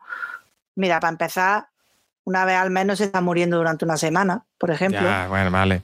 Eh, a eso es a lo que me refiero, que hay cosas que te impone la sociedad y cosas que te pones tú y tal. Y que Cristina está ahí, a mí, pues no me gusta particularmente, pero si cambiamos los roles, si Ibai fuera ella y ella fuera Ibai, pues eh, las cosas no serían así. ¿Entiendes? Y, cuando eso varía, es que hay un problema de género. O sea, hay un problema en la educación de género. O sea, si Cristinini hiciera lo mismo que hace Ibai, que es pesar 200 kilos, aparecer con una bata desaliñada, recién levantada, eh, con un casoplón y tal, pegando voces constantemente, viendo vídeos de gente, seguramente ella no llegará a donde ha llegado Ibai. Y si Ibai eh, hiciera lo que ella con los artículos polémicos, que a mí personalmente no me gustan nada, de el sexo anal, me gusta o no me gusta tal, pues él eh, se le hubiera echado a la gente encima. Si existiera la igualdad, daría igual quién hiciera qué. Daría exactamente lo mismo. Eh, a esto me refiero. eso es lo que yo quiero dejar claro, que no hay igualdad en el momento en el que ella no puede hacer lo que hace Ibai. Y es bastante más probable que Ibai se pueda permitir hacer lo que hace ella, porque es un tipo y ahí lo va a cuestionar. En el momento que ella intenta hacer lo que hace Ibai, la gente la va a comparar con Ibai. Ah, es que Ibai hizo, es que ha engordado, es que mira la bata, como Ibai, como, como Ibai, como Dallas, como Play, como eh, Rubius, como quien sea, ¿no? Y sin embargo, Ibai es Ibai. Sin embargo, Ibai bebe mucho de los presentadores, pues aquellos míticos de Galavisión, por ejemplo, WWF, que no es, que es la moderna, en fin. Y nadie dice, Ibai parece tal. Sin embargo, de ella, pues hay miles de comentarios de ella parece tal, ella, ¿entiendes? Por eso no hay igualdad. Y por eso hay pelea porque hay igualdad. Le pesa a quien le pese, le pesa a quien le pese pero la igualdad no hay, es que no hay, no es una lástima, pero no hay. Aunque la premisa que tú tienes de deberíamos ser iguales, pues deberíamos ser iguales, claro. Sí. Eso está ahí. No, pero a ver, ahí te entiendo y pero por eso ahora vengo en mi defensa que todo ese tipo de, cosas, por eso es lo que, lo que te decía yo, oye, pues me ha hecho replantearme muchas cosas porque eh, ese, eso, por ejemplo, pues yo no, no, no se me había pasado por la cabeza. Pues ya te digo, ignorante de mí, inocente de mí, pues no se me va a pasar ese tipo de cosas de la cabeza, que si intercambiamos los roles, pues mm, es verdad que mm, seguramente no, sería ni de, ni de lejos lo mismo. Pero por eso te digo que muchas veces eh, no buscamos y a lo mejor eh, yo hago algún comentario eh, como, como, este último que he hecho, que a lo mejor puede llegar a ofenderte y, y te lo digo que lo hago sin, sin, sin, mala intención, sin eso, simplemente por, por entender, oye, ¿y por qué esto sí y esto no? ¿O por qué esto no y esto sí? ¿Entiendes? Claro. No, sí, sí, eh, sí. No, no, no veo la chica, Lilu, tampoco. está, está, o sea, está bien preguntar, si las preguntas están para eso. Lo que pasa es que es lo que te decía antes, ¿dónde está el umbral? Pues mira, ya he conseguido que cruza el umbral. Te has planteado una cosa que no te habías planteado antes. No, pero llevo plantándomelo toda la conversación, ¿eh? No es ahora. Vale, hay, millones de maneras. Algún día haré, pues yo que sé, un pequeño. Bueno, hay muchos libros, ¿no? De no hay introducción al feminismo, sino de cuando no tienes ni idea y tienes curiosidad, muy didáctico, así como muy así for dummies, pero para adultos, ¿no? De cosas que no te habías planteado y que a lo mejor están ahí. pues si tienes si tiene alguna referencia de esas, porfa, pásamela, que me interesa. Eh, te, doy un consejo, un consejo que, eh, bueno, yo en cine digo siempre que el feminismo arruina todo. Y es que te veas, si te gusta alguna comedia romántica, mm. que te la veas, pero Con ojo crítico, ¿no? en cuanto pueda. Sí, y te, y te empieces a plantear qué pasaría si los roles eh, fueran invertidos, ¿no? O sea, ¿qué pasaría? Eh, pues yo qué sé, bueno, Love Actually al final es una peli de terror encubierta. Porque no, todas las relaciones son retóxicas súper mega tóxicas, eh, pero yo qué sé, cualquier comedia de, Jennifer Aniston, me acuerdo que tenía una con Ben Affleck, creo que se lo dejaba porque él no le quería pedir matrimonio. Imagínate que fuera al revés, ¿sabes? Él dejando a la chica porque no, ella no le pide matrimonio. Os dejo algo, eh, no sé si, si eh, una película que yo me acuerdo de pequeño que, que planteaba ese cambio de roles eh, a lo mejor es muy heavy, muy, muy, muy dentro de la comedia, de la parodia y demás, pero no sé si la habéis visto alguna vez de cuando yo estaba pequeño, mm, tiene que estar en VHS, y es si las mujeres mandaran o mandasen. No sé si la habéis visto, si os suena, si la habéis visto alguna vez. Yo ya te digo, yo la, veía de pequeño, la, vi de pequeño porque mi padre tenía un videoclub en aquel, en entonces y, y no sé si se podrá encontrar por internet, pero si la encontráis, echarle un ojo porque eso, el intercambio de roles, total. Ya veis, encima en el 82, recién salió de la transición, ¿sabes? Puede salir aquí. Sí, bueno, sale alguna teta y todo eso. Por supuesto, porque sí. Además, española, no es española de la transición sin etilla, claro, es que es, que es fundamental. ¿Qué vas a hacer? Ya digo que eh, a mí eh, eso, es un cambio de roles, a lo mejor entra mucho dentro de la parodia, dentro de eso, pero no sé, ahora viéndola con... Mm, ahora me doy cuenta, después de 20, mm, 25 años que la vi, eh, me doy cuenta de muchas cosas que, en su momento pues no me di, obviamente. No sé si la podéis ver, si la podéis encontrar. si podéis ver la boda de mi mejor amigo y cómo se nos enseña a las mujeres a odiarnos entre nosotras. brutal, brutal. Otro de los aspectos del feminismo, ¿sabes? De eh, enseñar a las mujeres a odiarse entre ellas mira que es gorda, es que esta no sé qué, es que son pestañas postizas, es que va súper maquillada, es que está operadísima, es que ahí, y ahí, y ahí, y una y otra vez, y una y otra vez. Un clásico, un clásico. Pero ya te digo que, te empieza a peli americana de este calibre, ¿no? Y dices, eh, ¿cómo? ¿Cómo? pero que no hace falta que te vayas muy lejos, que ahí tiene la Liga de la Justicia en la que al fin han quitado algunos planos que estaban hechos solamente con la intención de que se le vieran las brazas a Wonder Woman. Joder. De manera reconocida, ¿eh? No es que yo estoy aquí plan Amazona, ¿no? Feminismo, unga, unga. No, no, no. Reconocido que son planos que sobraban y que quedan completamente ridículos. Madre Pero hay de, todo y ahí, al final es eso, al final se sexualiza muchísimo a la mujer. Eh, que al hombre no tanto. Que también se lo utiliza, ¿no? Que también hay anuncios, también hay, pero ni de coña es lo mismo. No, para nada. Si la industria de la lencería la lleva Victoria Secret, que está fundada por un hombre, la de la ropa casual la lleva Zara, que está fundada por un hombre, los grandes fotógrafos de moda son hombres, y etc. ¿Cómo no se va a sensualizar a la mujer?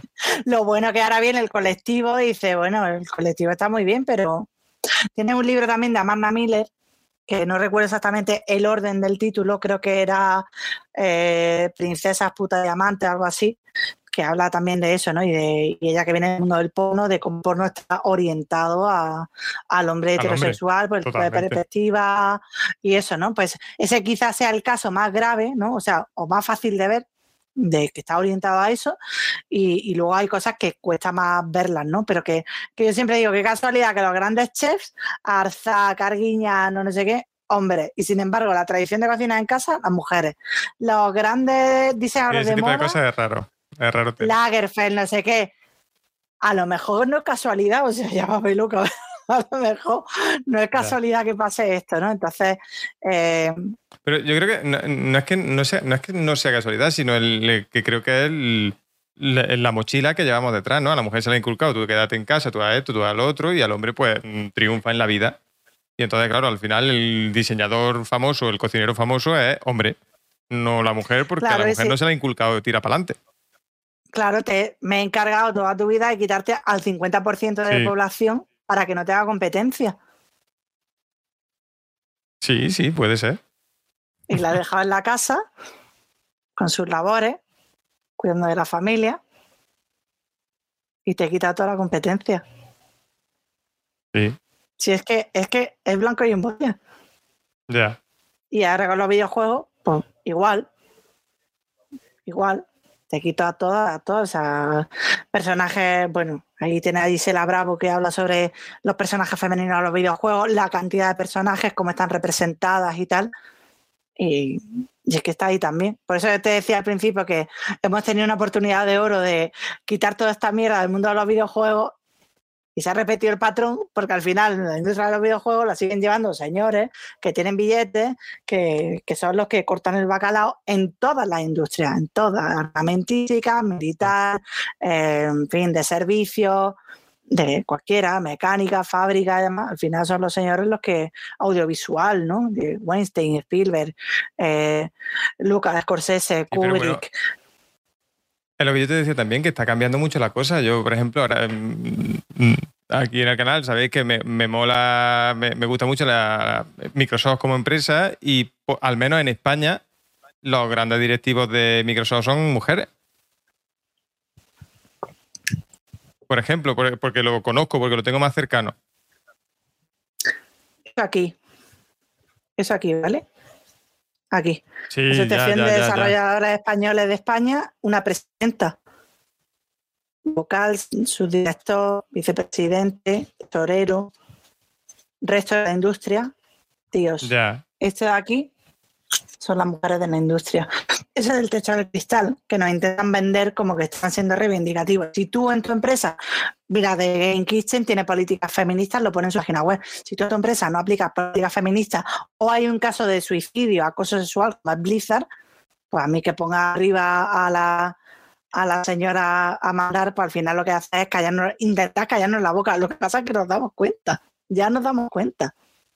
Pero, joder, digo yo que por algo se empieza, ¿no? Por algo se empieza el, tipo de cambio. porque la, dieta se empieza con tenerlo aquí primero y luego ir eh, cambiando cosas, pero no nos dejemos llevar por, bueno, como esto está cambiando, es que esto está cambiando, hay que aplicarlo a muchas cosas, ¿no? O sea, si, yo qué sé, yo tengo sobrino y muy, muy feminista y mucho feminista y solo le regalo a mi sobrino eh, juegos de montaje y arquitectura, naves, coches, eh, astronomía y viajes espaciales, pues yo no estoy cumpliendo nada, no estoy cumpliendo mi, labor.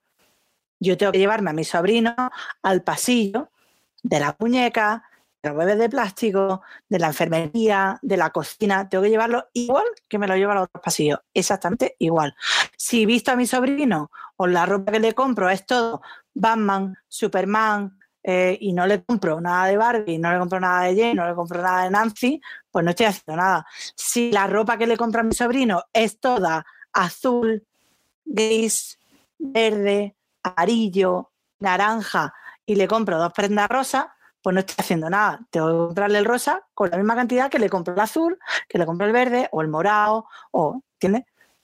Pero todo esto son pasitos y, ladrillitos que tenemos que ir poniendo, porque esto al final nos afecta a todos. No es que haya una cúpula de la, la super feminista que se encarga de hacer cosas, no, es que esto está en cada cosa, ¿no? Está en todas las eh, cosas. Lo dice aquí Lilu, dice la jefa de la presidenta de la organización de empresarios dice que no contrataría mujeres entre 25 y 45 porque no eran productivas eh, por tema de maternidad.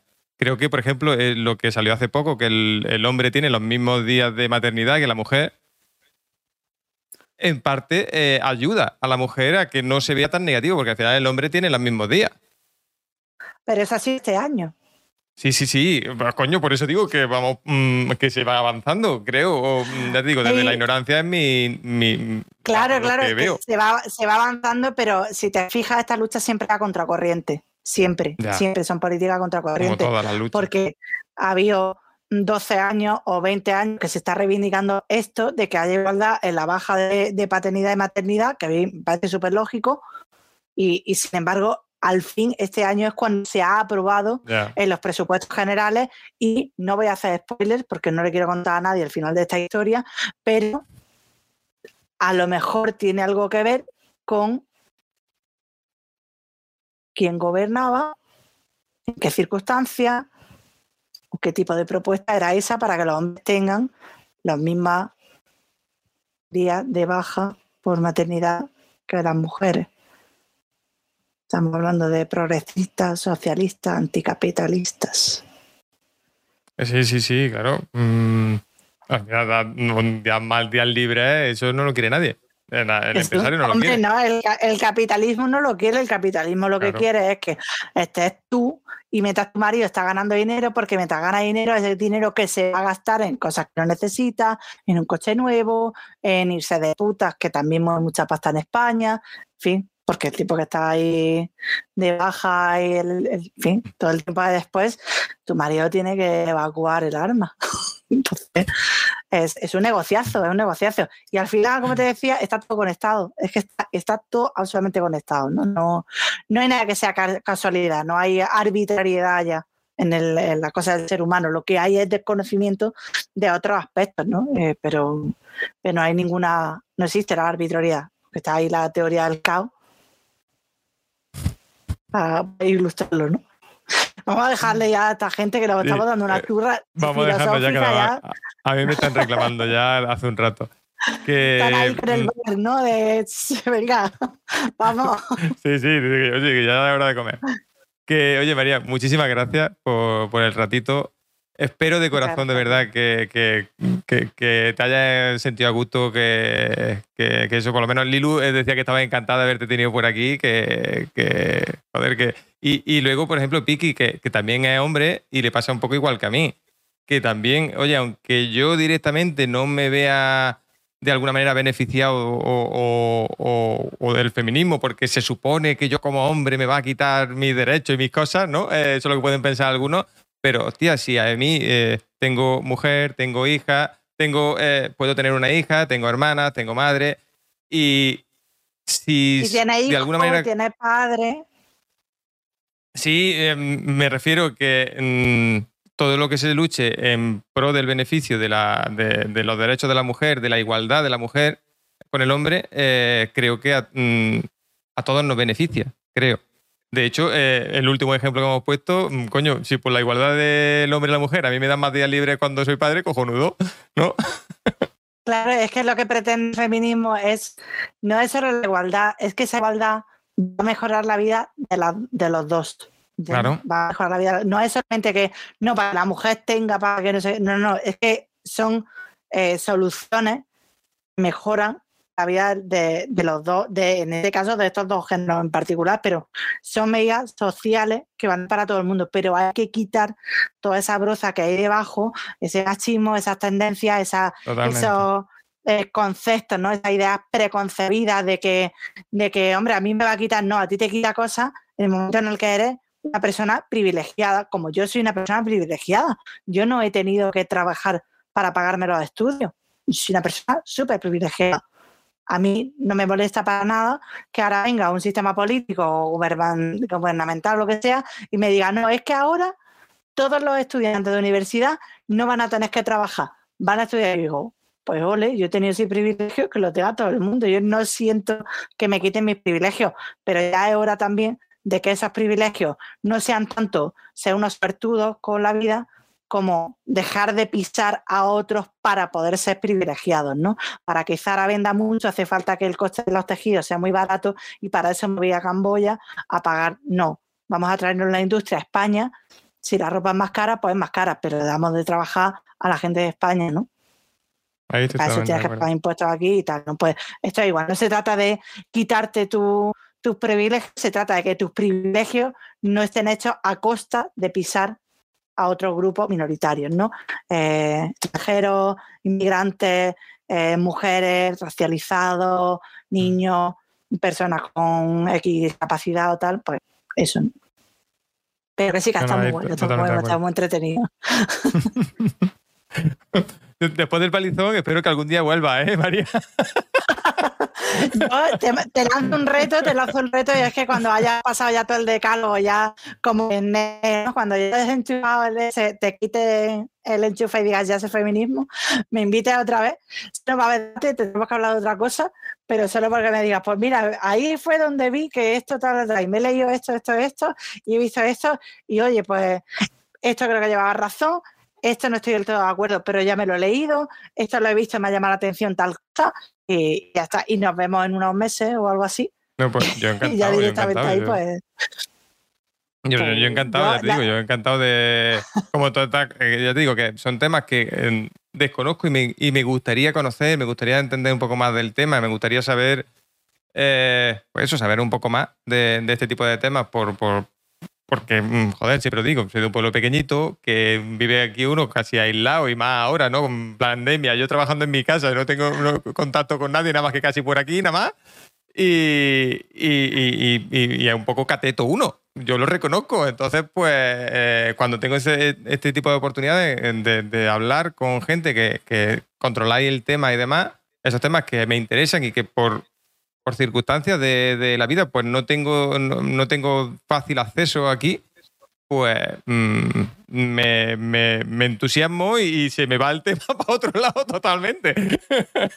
Lo siento. Pues este momento aprovecha, aprovecha que eres el anfitrión, pues tienes que aprovechar la oportunidad. Ya.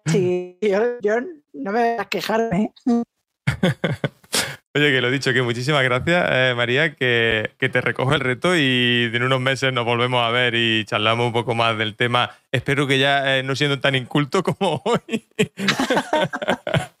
bueno, pues eso, siempre se, puede mejorar, ¿no? Eh, esta frase que decía la gente que, le dice que gorda está se pone adita y le dice que, que todo eres que poco leído no se pone a leer, ¿no? Como pues eso, eso, es lo que hay que hacer, ¿no? Ponerle remedio a estas cosas. Si sientes que no sabes de un tema, pues te informas. Y hoy en día todo el conocimiento está en, en, el alcance de un móvil, ¿no? Entonces, eh, es nada más que ponerse. Pues lo dicho, repito de nuevo, muchísimas gracias. Eh, te pido de nuevo perdón, eh, no sé si hace falta o no, pero yo te lo pido por si en algún momento te has sentido incómoda, de verdad.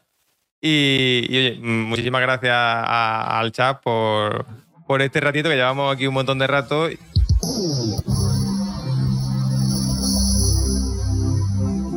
Bueno, eh, esta charla, aunque al final, eh, como decía, mm, sé que ha podido ser un poco incómoda para muchas, para muchas personas, creo que es también necesaria. Así que, oye, espero que te haya gustado, que hayas disfrutado de esta charla. Eh, supongo que se ha llegado hasta aquí, hasta el final, ha sido así. Así que, oye, siempre se agradece que nos dejes tu opinión y por supuesto, eh, no dejes de seguir a, María Fornieles y te esperamos, como siempre, en redes sociales y te recuerdo que estamos en Twitch cada tarde y estas entrevistas son los habitualmente los miércoles por la tarde. Así que nada, un abrazo muy fuerte y te espero en el siguiente episodio. ¡Chao!